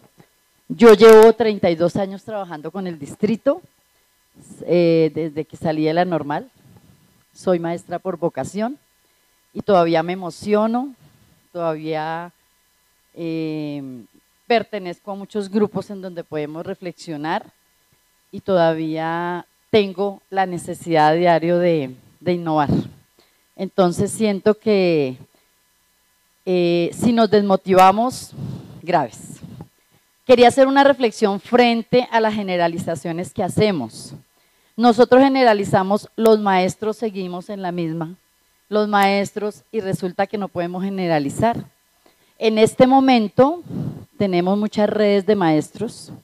Yo pertenezco, y aquí hay varias compañeras de la red de instituciones por la evaluación, que precisamente mañana tenemos un evento y él, al final les vamos a hacer la invitación formal, en donde hay un grupo de maestros que innova, que se preocupa en este momento, en el caso de nosotros, por la evaluación, que hace reflexiones frente a cómo se puede hacer la evaluación. Y creo que en cada una de las instituciones hay por lo menos un maestro que está preocupado y cada día trata de hacer algo nuevo. Lo que pasa es que eh, lo que decía Em, nosotros no trabajamos en equipo, no tenemos un trabajo colaborativo. Entonces, desafortunadamente, algunos maestros tampoco podemos generalizar cuando ven que otro maestro innova, que otro maestro hace, eh, como que no gusta, porque eso implica que como que a mí también me toca, ¿cierto? Y esa preocupación no debe ser de un maestro, esa preocupación debe ser de los maestros, del rector, del coordinador, como se hablaba antes, de una institución educativa. Y tenemos que empezar por los rectores. Si los rectores lideran, si los rectores innovan, si los rectores tienen esa inquietud, creo que se la generan de una u otra manera a los maestros y como que nos llevan institucionalmente a hacer cosas. Me preocupa que no haya un trabajo colaborativo a nivel de la Secretaría de Educación y a nivel de las localidades. Hace unos años en la localidad de Fontibón había algo que era, en todos los colegios la reunión de área era el mismo día, a la misma hora, como a las dos últimas horas de la jornada y a las dos primeras de la jornada de la tarde. ¿Eso qué nos permitía? Por lo menos una vez al mes, reunirnos los docentes de la misma área de los 10 colegios que había en ese momento en la localidad, contarnos qué estábamos haciendo, hacer una reflexión y como ponernos de acuerdo también en cosas que podríamos hacer a nivel de la localidad. Eso desapareció. Y lo mismo se hacía con los estudiantes. Ellos tenían una vez al mes un grupo representante de cada localidad con una persona de la Secretaría de Educación que lideraba y eran grupos de líderes que se inventaban muchas cosas y se llevaban a todos los colegios y los 10 colegios como que hacíamos algo al respecto. Los rectores y los colegios son islas. La Secretaría de Educación propone y si el rector quiere, el maestro puede participar, el colegio puede participar. Si el colegio, si el rector no quiere, no.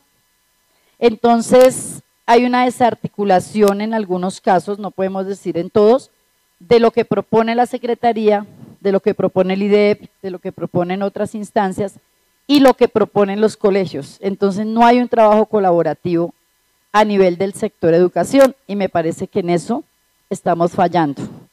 Es interesante que unos colegios conozcan lo bueno que están haciendo otros colegios. Nosotros tenemos colegios destacados en Bogotá, colegios que han hecho, ahora mirando los proyectos de evaluación, hemos visto que hay colegios que ya casi hacen una propuesta institucional. O sea, ya casi todos los maestros de la institución trabajan en algo que va a innovar la evaluación de esta institución y más adelante pues tendrán que evaluarlo como lo estaban diciendo. Y eso sería interesante que otro colegio lo conozca y que miremos qué podemos aprender de allá, no para copiar lo textual, sino para adaptarlo a las circunstancias que tenemos en el colegio, al modelo pedagógico, etcétera. Entonces, en ese sentido, pues me parece muy interesante lo que hacen muchos maestros, lo que hacemos muchos maestros, y creo que los trabajos colaborativos podrían hacer que otros empezaran y el grupo fuera cada vez más grande. En Bogotá hemos crecido mucho en eso, pero todavía somos minoría.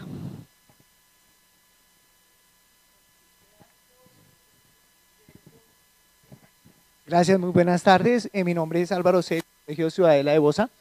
Eh, pues yo radico, eh, de, según la experiencia docente, que debemos, eh, como dice el profesor Subiría, replantear el currículo y, es importante tomar en cuenta lo que son las inteligencias emocionales. Cómo poder escuchar al estudiante de su mundo, de lo que está sucediendo en esa cabecita, en esos vacíos emocionales, en esos vacíos que no cuentan con una familia, que no es culpa de él, sino es del mismo, el mismo estado donde un padre sale a las 5 de la mañana y llega a las 10 de la noche a la casa, donde no puede ser escuchado ese estudiante, donde no puede ser apoyado. Entonces replantearía eso en ese sentido de cómo sería importante dentro del currículo las inteligencias emocionales. Nosotros como docentes, como padres de familia, como comunidad educativa, poder tener en cuenta ese, aspecto. Y el segundo, la posición política que nosotros debemos tener frente al aula de clase. Nosotros tenemos que hablar con los estudiantes de corrupción, de política, de lo que viene sucediendo en el día a día. Nosotros no podemos ser indiferentes a lo que viene sucediendo todos los días. Es que tenemos que plantearlo y discutirlo en el salón de clase, porque estos estudiantes son los que van a manejar este país en 15 años, en 20 años, y ellos tienen que tener una posición política de lo que está sucediendo hoy en día y nosotros estamos dejando como una anestesia social, como que no pasa nada, como que eh, se roban 10 eh, mil millones de dólares en Reficar y no pasó nada.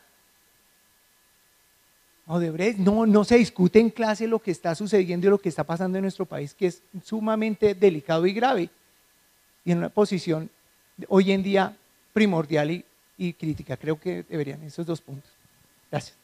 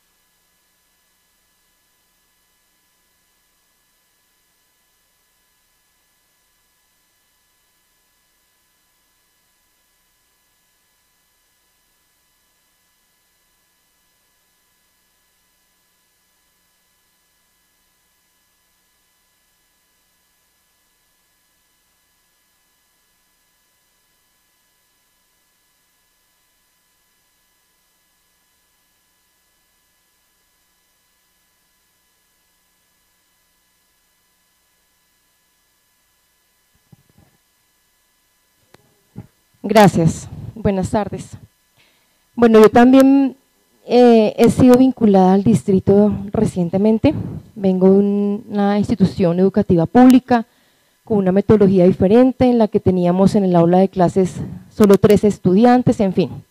Bueno, y por supuesto que vine a, a un choque un tanto fuerte con lo público de 40 estudiantes, diferentes problemáticas, en fin más que mi colegio está ubicado en una localidad como Ciudad Bolívar. Pero bueno, no puedo desaprovechar esta oportunidad para preguntarles, más allá de yo poder también recurrir a libros, a mis compañeros que son mis sujetos maestros, mis sujetos referentes, pero aprovechar para preguntarles a ustedes dos, por cómo puedo hacer para que mis estudiantes que no pueden permanecer quietos en, su, aula, que están interesados en otras cosas, en, tener sus audífonos puestos con su reggaetón, en, en estar pensando en otras cuestiones, en fin. ¿Cómo hago yo para interesarlos en los temas nacionales, en lo que también nosotros consideramos que ellos deben aprender, en la lectura, en la escritura, en fin? Yo sé que uno puede recurrir a los gustos, a los intereses de ellos, yo lo he tratado de hacer. Les pregunté, por ejemplo, en mi, en mi clase de lengua castellana, bueno, ¿ustedes qué libros quieren leer? ¿Nos gusta el terror, el suspenso? Les llevé Frankenstein, les llevé lo que ellos quisieron. Solicité los libros en la biblioteca, se los llevé. Pero ha sido muy difícil que aún con eso que a ellos les interesa y les gusta, con la película, poderlos mantener activos, dinámicos, que se cuestionen, que hagamos entre todos una lectura crítica. Entonces, es ahí que quiero aprovechar de su sabiduría. Muchas gracias.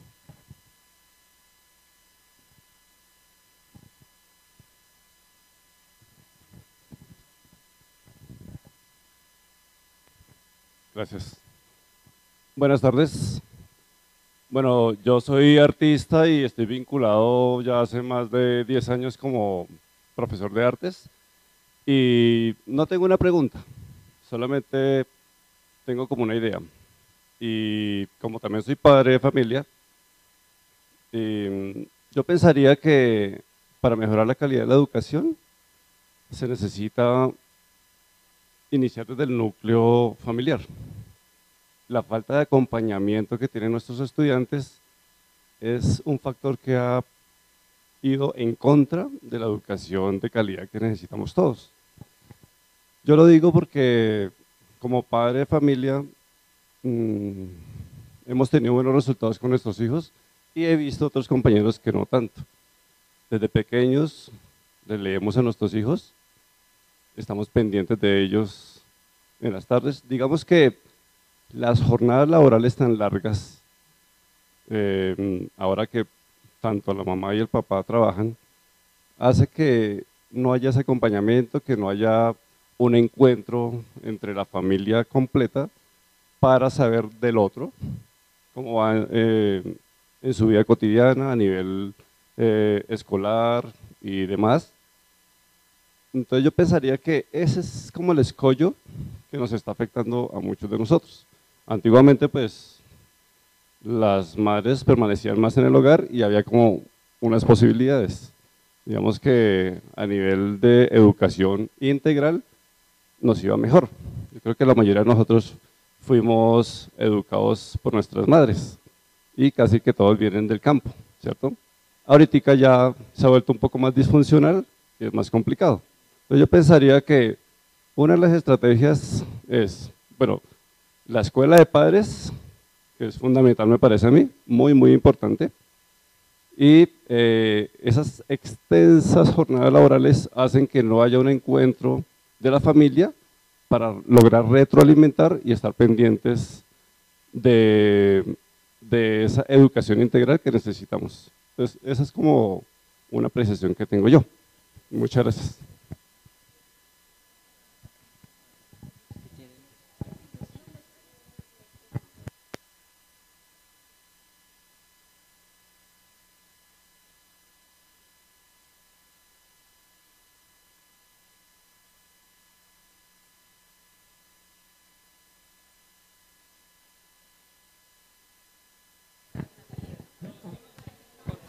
Sí, eh, bueno, esto finalmente eh, se deja ver la necesidad que tenemos los maestros de compartir y de hablar y de que se esté pensando en generar este tipo de espacios para eso, porque en el colegio en realidad no los tenemos. En el colegio sacar un tiempo para discutir estas temáticas, para mirar lo pedagógico, para mirar el ser de los niños, para mirar nuestras prácticas, para que los otros maestros em, conozcan la práctica o para que conozcamos la práctica que desarrollamos en la escuela, no hay tiempo. Y entonces yo digo, ¿cuándo, ¿cuándo hay tiempo? ¿Cuándo va a haber entonces? Creo que esto es supremamente importante, urgente. Eh, agradezco mucho este espacio porque espero que se vuelva a repetir, lógicamente, y que sea como la apertura realmente de que el maestro, de que podamos compartir este espacio de aprendizaje, ¿sí? Y este espacio de encuentro. Maestra de mm, el Colegio Ramón de Subiría en Suba, y eh, hemos tenido la, la posibilidad de conversar, de trabajar en ciclos allí, de recibir toda una alrededor de ciclos. Em, pero por otra parte, también hago parte de una red de maestros y yo siento que el trabajo en red es muy importante. Yo pienso que no podemos quedarnos solos, solitarios allá en nuestra aula. Sé que hacemos cosas hermosas en nuestra aula, proyectos, que tenemos sueños, anhelos, pasiones, porque a uno le apasiona estar ahí, encontrarse con todas estas dificultades y lograr salir adelante, mostrar el camino a los chicos que tanto lo necesitan. Entonces, me parece que no hay que quedarse solo por allá como un honguito, como dicen los chicos. Tenemos que buscar la fortaleza también en los otros. Eso es.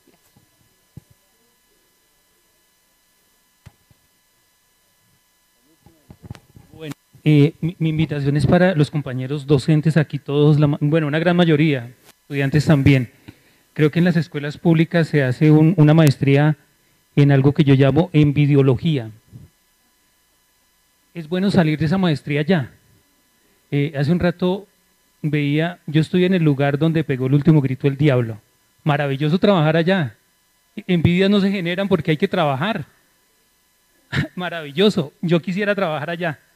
Aquí es muy cruel porque esa maestría la hacen muchos docentes públicos. Mi invitación hoy es a cambiemos el chip.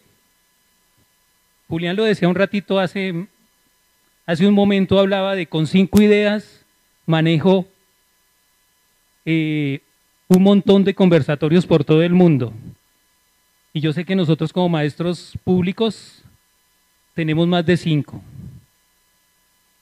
pero ¿estamos haciendo algo con ellas? Nos habló de una invitación grande también.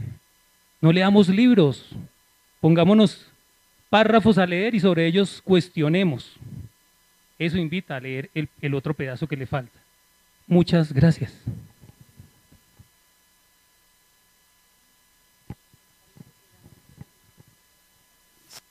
Ya estamos entregando el tema de las bitácoras que hacen parte del evento de travesías y todo lo que ha desarrollado durante este año eh, la Secretaría de Educación a través de la Dirección de Formación Docente. Entonces la idea es que ustedes ya vayan recopilando, apropiándose de la bitácora y al final vamos a poner la estampilla de este evento.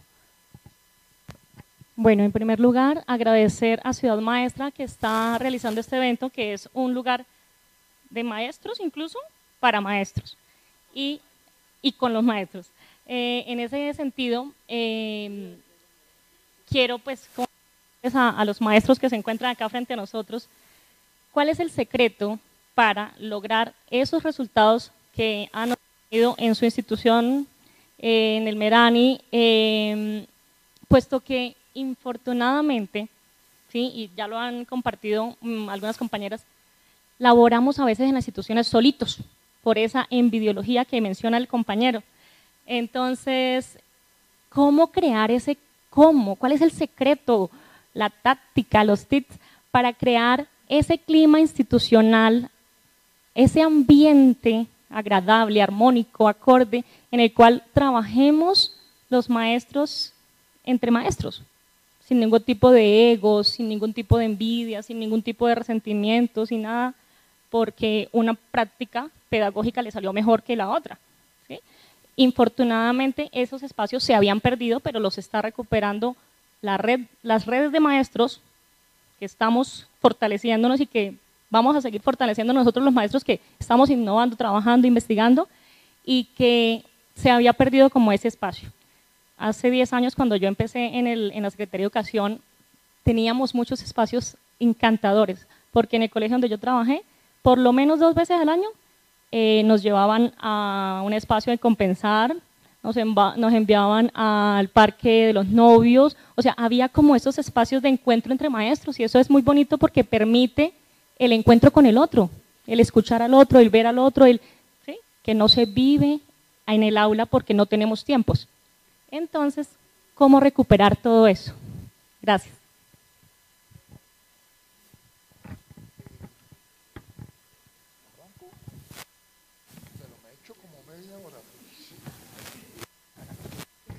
Bueno, toca muy, muy breve porque son muchos.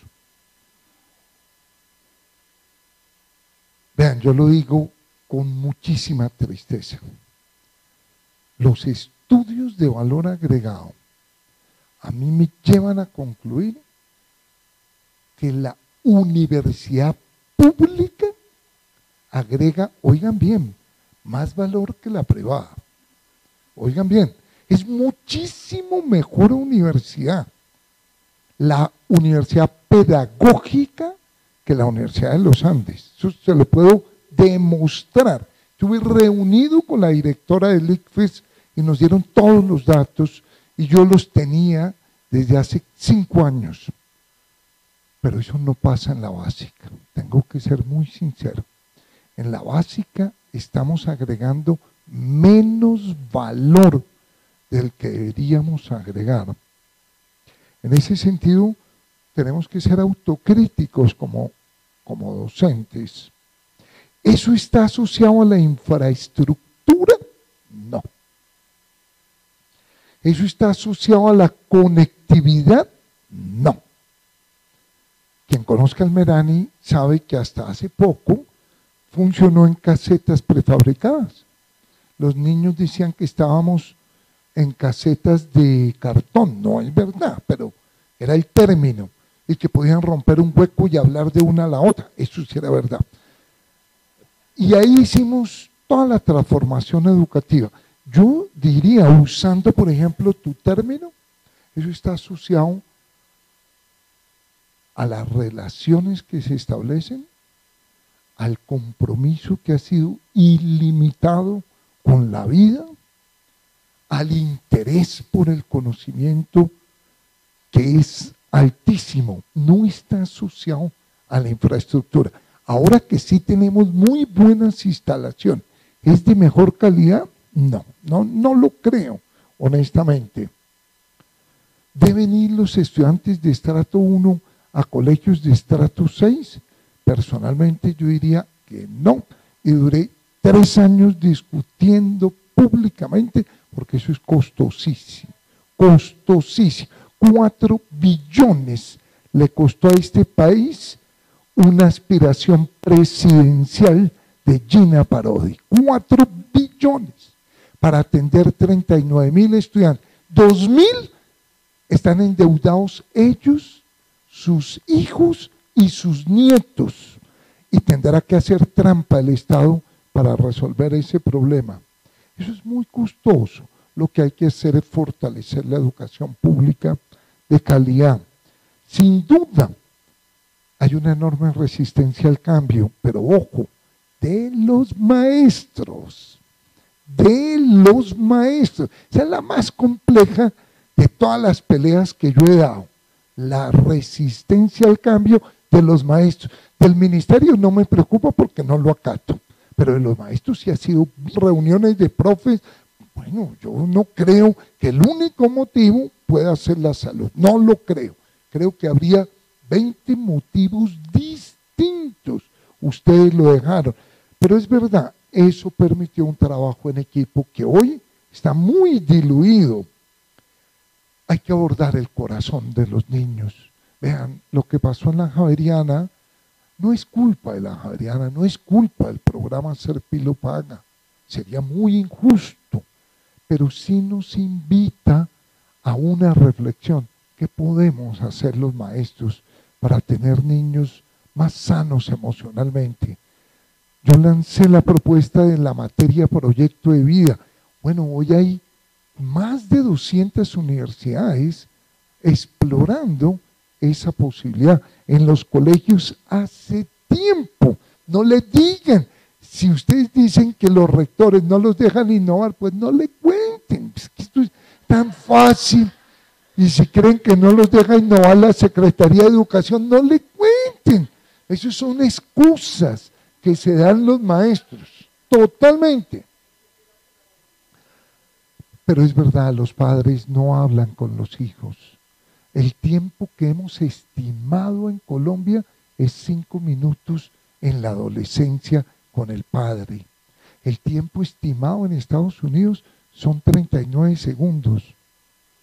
Apenas es papi, me puedes dar la plata, 15 segundos. Y mientras saca la billetera, 30. Y 9, pues para decirle chao. Esa es la comunicación diaria. O sea, obvio. Y seguimos enseñando ecuaciones diferenciales de segundo grado. O sea, obvio que estamos más que perdidos como sociedad. Una sociedad que se articula en torno a un centro comercial no tiene futuro.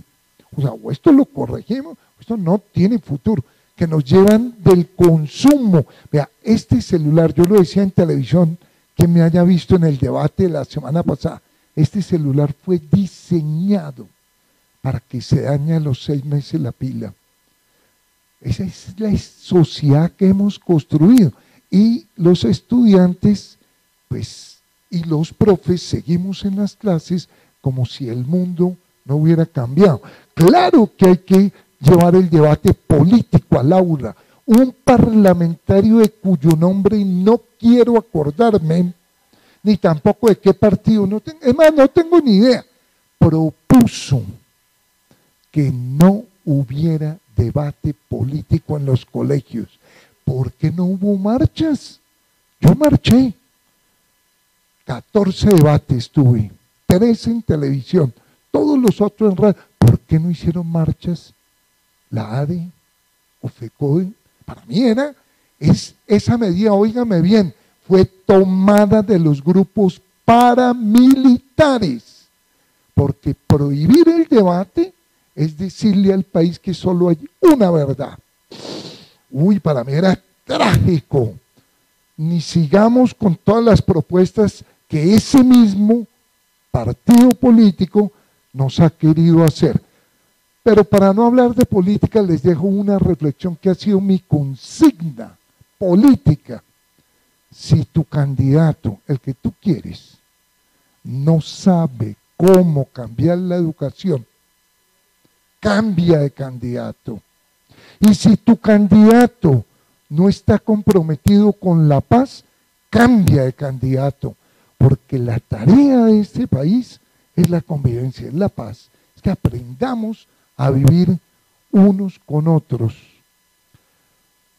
¿Tienen intereses? ¿Están desinteresados los estudiantes? No, yo sí salgo en defensa. Yo me aterro.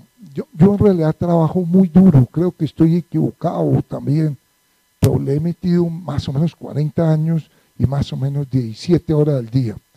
Y a las 12 de la noche estoy siempre o muchas veces conectado y los estudiantes me envían reflexiones. El ritmo de ellos es más, es un poco mayor. El de, lo que pasa es que si yo estoy viendo la derivada de que yo también me vuelo de clase, yo me volaba de clase, obvio. Pero ¿por qué no habla, por ejemplo, de esto? ¿Cómo usted se enamoró? ¿Usted cree que se volarían de clase si el tema fuera cómo decirle a una mujer que uno quiere, por qué la quiere? ¿Cómo aprender a leer los ojos si ella quiere bailar otra canción conmigo? ¿Usted cree que se vuelan de clase? No, lo que pasa es que los temas que abordamos son tan impertinentes, tan delicados de la vida, que es obvio que aparentemente se aburra. Yo dije que yo nunca iba a divulgar unos resultados de estudios que he hecho del nivel de lectura, pero les cuento una cosa, leen cinco veces más los estudiantes que los profes. Eso nunca lo voy a publicar, pero leen cinco veces más. Lo que pasa es que leen mal y leen distinto. No es desinterés. Si usted les plantea un problema pertinente y contextualizado, no se acaba la clase. Yo dirijo una materia, es la única que me queda ahorita, que es tesis de grado. Los muchachos en verdad me escriben a las 12 de la noche y yo les contesto, mañana hablamos, nos reunimos, revisamos. O sea, trabajen temas pertinentes como la vida, trabajen temas que se puedan transferir a la vida y va a tener unos muchachos disparados. Cuando suena el timbre no se van a dar cuenta. Eh, que ellos están oyendo audífonos y reggaetón. Voy a poner un ejemplo de un debate que tuve con el rector de la pedagógica. Y yo le decía, mira, ustedes tienen que hacerse esta pregunta. Ustedes llevan defendiendo la educación pública un curvo de tiempo. ¿Por qué yo comencé a discutir el tema de la universidad y mis artículos sí llegaron? Y yo le hacía esta reflexión. Yo no hablé de la educación pública, yo hablé de ser pilo paga. Ah, ya hay una diferencia crucial. Ser pilo paga era el programa de gobierno. Entonces yo me paré sobre el tema del gobierno. Y dos, ustedes le decía yo a él, escriben delante de todos los estudiantes de la pedagogía. No, todos no, un combo. Ustedes escriben en una revista sobre la educación en 1818. Ahora, interesantísimo, por la ley en siete personas. Hay que hablar de las marchas de ayer. Hay que hablar de generación E. Hay que hablar del tema del momento, pero también hay que hablar con los lenguajes del momento. Si usted saca un video que yo puse el viernes, yo quedé aterrado cuando vi que llegó a un millón y era una notica, es un saludo. Entonces falta conectarse más. En este caso, con los estudiantes, con el país. A un estudiante no hay que decirle que por qué no discutimos sobre el problema político, porque eso ya lo trae. Lo que hay es, yo les decía, no inviten a los candidatos, Vayan ustedes donde los candidatos y ustedes vuélvanse candidato y hagamos elecciones en todos los colegios. O sea, la antítesis de lo que propuso Edward Rodríguez. Mi propuesta es, léanse la propuesta de él, que es buenísima para saber qué no hacer. Es exactamente lo contrario. Es una escuela que debate, reflexiona íntegro todo el tiempo. Es verdad, falta acompañamiento de los padres, sin duda. El problema es que ustedes no van a cambiar eso. El problema es que la sociedad ya se metió en esa ruta. ¿Ustedes saben cuántos padres se meten cuando hacemos escuelas de padres virtuales en el Merane? 1500. ¿Y cuántos padres tenemos? 1300. Pero traen más. Y cuando hacemos una escuela presencial, 1500. Ah, pero ojo, ¿de qué hablamos? De la pregunta del padre. ¿Qué hacer ante las adicciones de sus hijos? ¿Cómo educar sexualmente? ¿Qué hacer ante el bullying que le hagan un compañero en el colegio? Es decir, si usted les habla de los temas de los padres, ah, pues los padres más, pero para eso, estructura de ciclos. Si las escuelas son generales, no sirven para nada, porque cada padre es distinto en un periodo en otro periodo. Y dos últimas, eh, trabajen en red. Ah, no, no hay duda. Hagan escuelas en red. Ah, no, no hay duda. Hagan reuniones de profes en red. Ah, no, no hay duda. ¿Cuántas han hecho? Cero. No, un minuto. ¿Cuántas reuniones de un colegio de profes se hacen en red? Oí, ahí sí no oí. Ahí fue que dije cero. Claro que hay redes de maestros y eso es muy importante, pero es que esa tendría que ser la estructura de trabajo en un colegio. O sea, vean, o ustedes tienen reunión tres veces a la semana, o ustedes no van a cambiar la escuela. Eso sí pueden estar seguros. Tres veces. Yo tengo reunión todos los días. Todos los días. Breve. Y largas de dos horas y media, tres veces a la semana. Y el último, ¿cuál es el secreto? La pasión. Yo haría pruebas de pasión. Mujer, usted no puede entrar porque es poco apasionada. Yo les juro, les juro que yo haría prueba de pasión. Si los maestros no son apasionados, no impactan. Dos, resiliencia. Vean, hemos tenido en el Merani mil problemas, pero los hemos convertido en oportunidades. Nadie creyó, nadie, nadie. nosotros nos dieron palo, pero 20 De los 30, 20 años. Ahora no, ahora realmente pues es bastante distinto. Eso es muy sano, eso es muy positivo. ¿Cómo hace los estudios mundiales muestran que si un deportista tuvo éxito muy rápido, le va muy mal. Es clave el fracaso. Y si no vean a nuestro gobierno, ahora veamos a ver si algún día saca la cara de fracaso en fracaso. De, no, no, de vergüenza en vergüenza. Uno siente vergüenza en, algunas de las, por ejemplo, la actitud ante los líderes sociales. A uno le da vergüenza. O sea, ¿cómo va a decir uno que el problema es de colgaron los calzones? O sea, realmente nos humillan, nos maltratan y están acostumbrados a hacer eso. Por eso llegan a la ONU y ahí sí no les va bien. Pero están acostumbrados. Vean, nos dijeron que el que votaba a favor del sí se volvía homosexual. Pero eso fue lo que dijeron. O sea, son unas ideas que daban pena.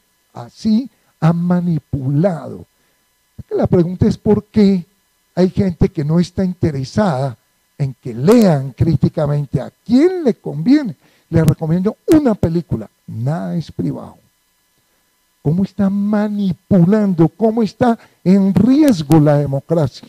Si no mejoramos la lectura, esta democracia tocó cambiar. Esto está a un pelo. Tenemos una bestia gobernando Brasil Vean los discursos de él.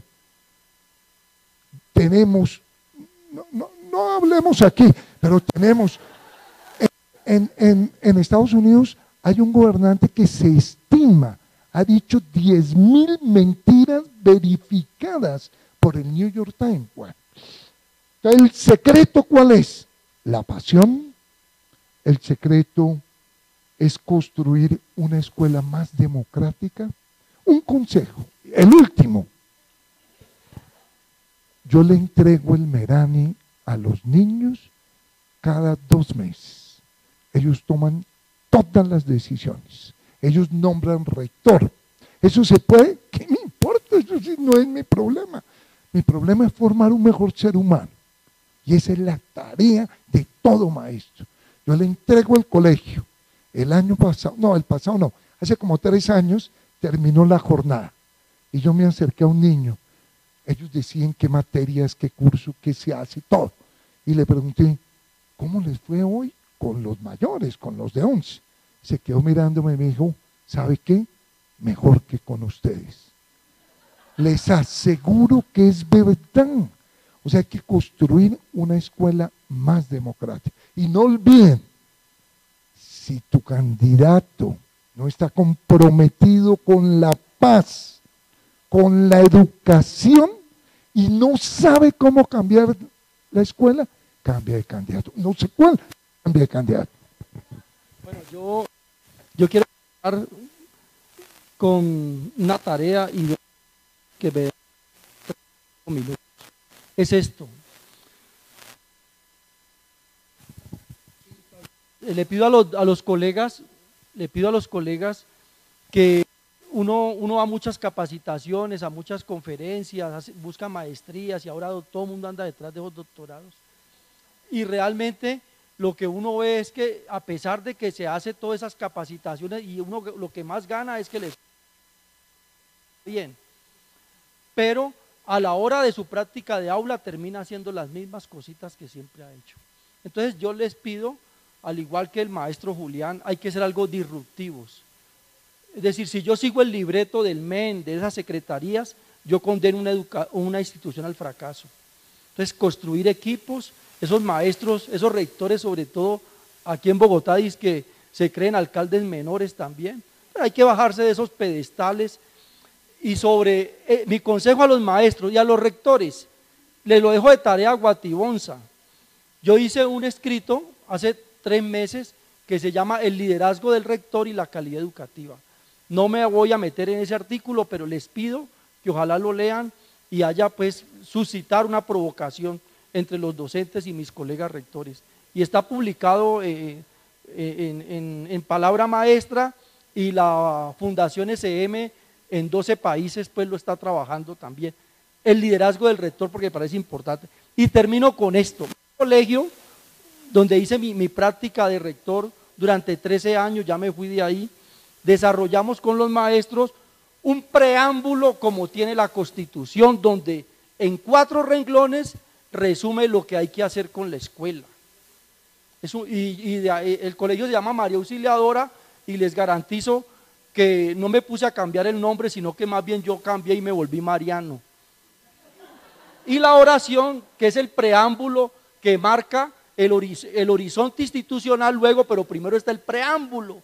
Ahí está todo, en esos cuatro renglones y la oración mariana la acuñamos de tal manera que dice así. Hijos míos, salid al mundo sin vendas en los ojos. Donde haya espadas, pongan rosas.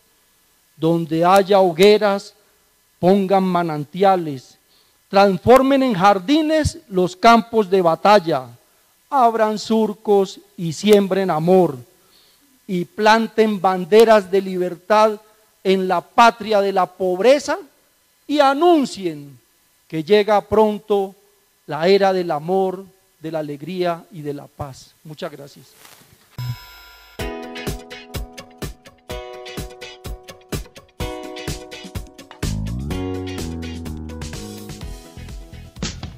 Compartir debates, un espacio en el que invitados nacionales e internacionales debaten los temas coyunturales y trascendentales de la educación en Colombia y el mundo.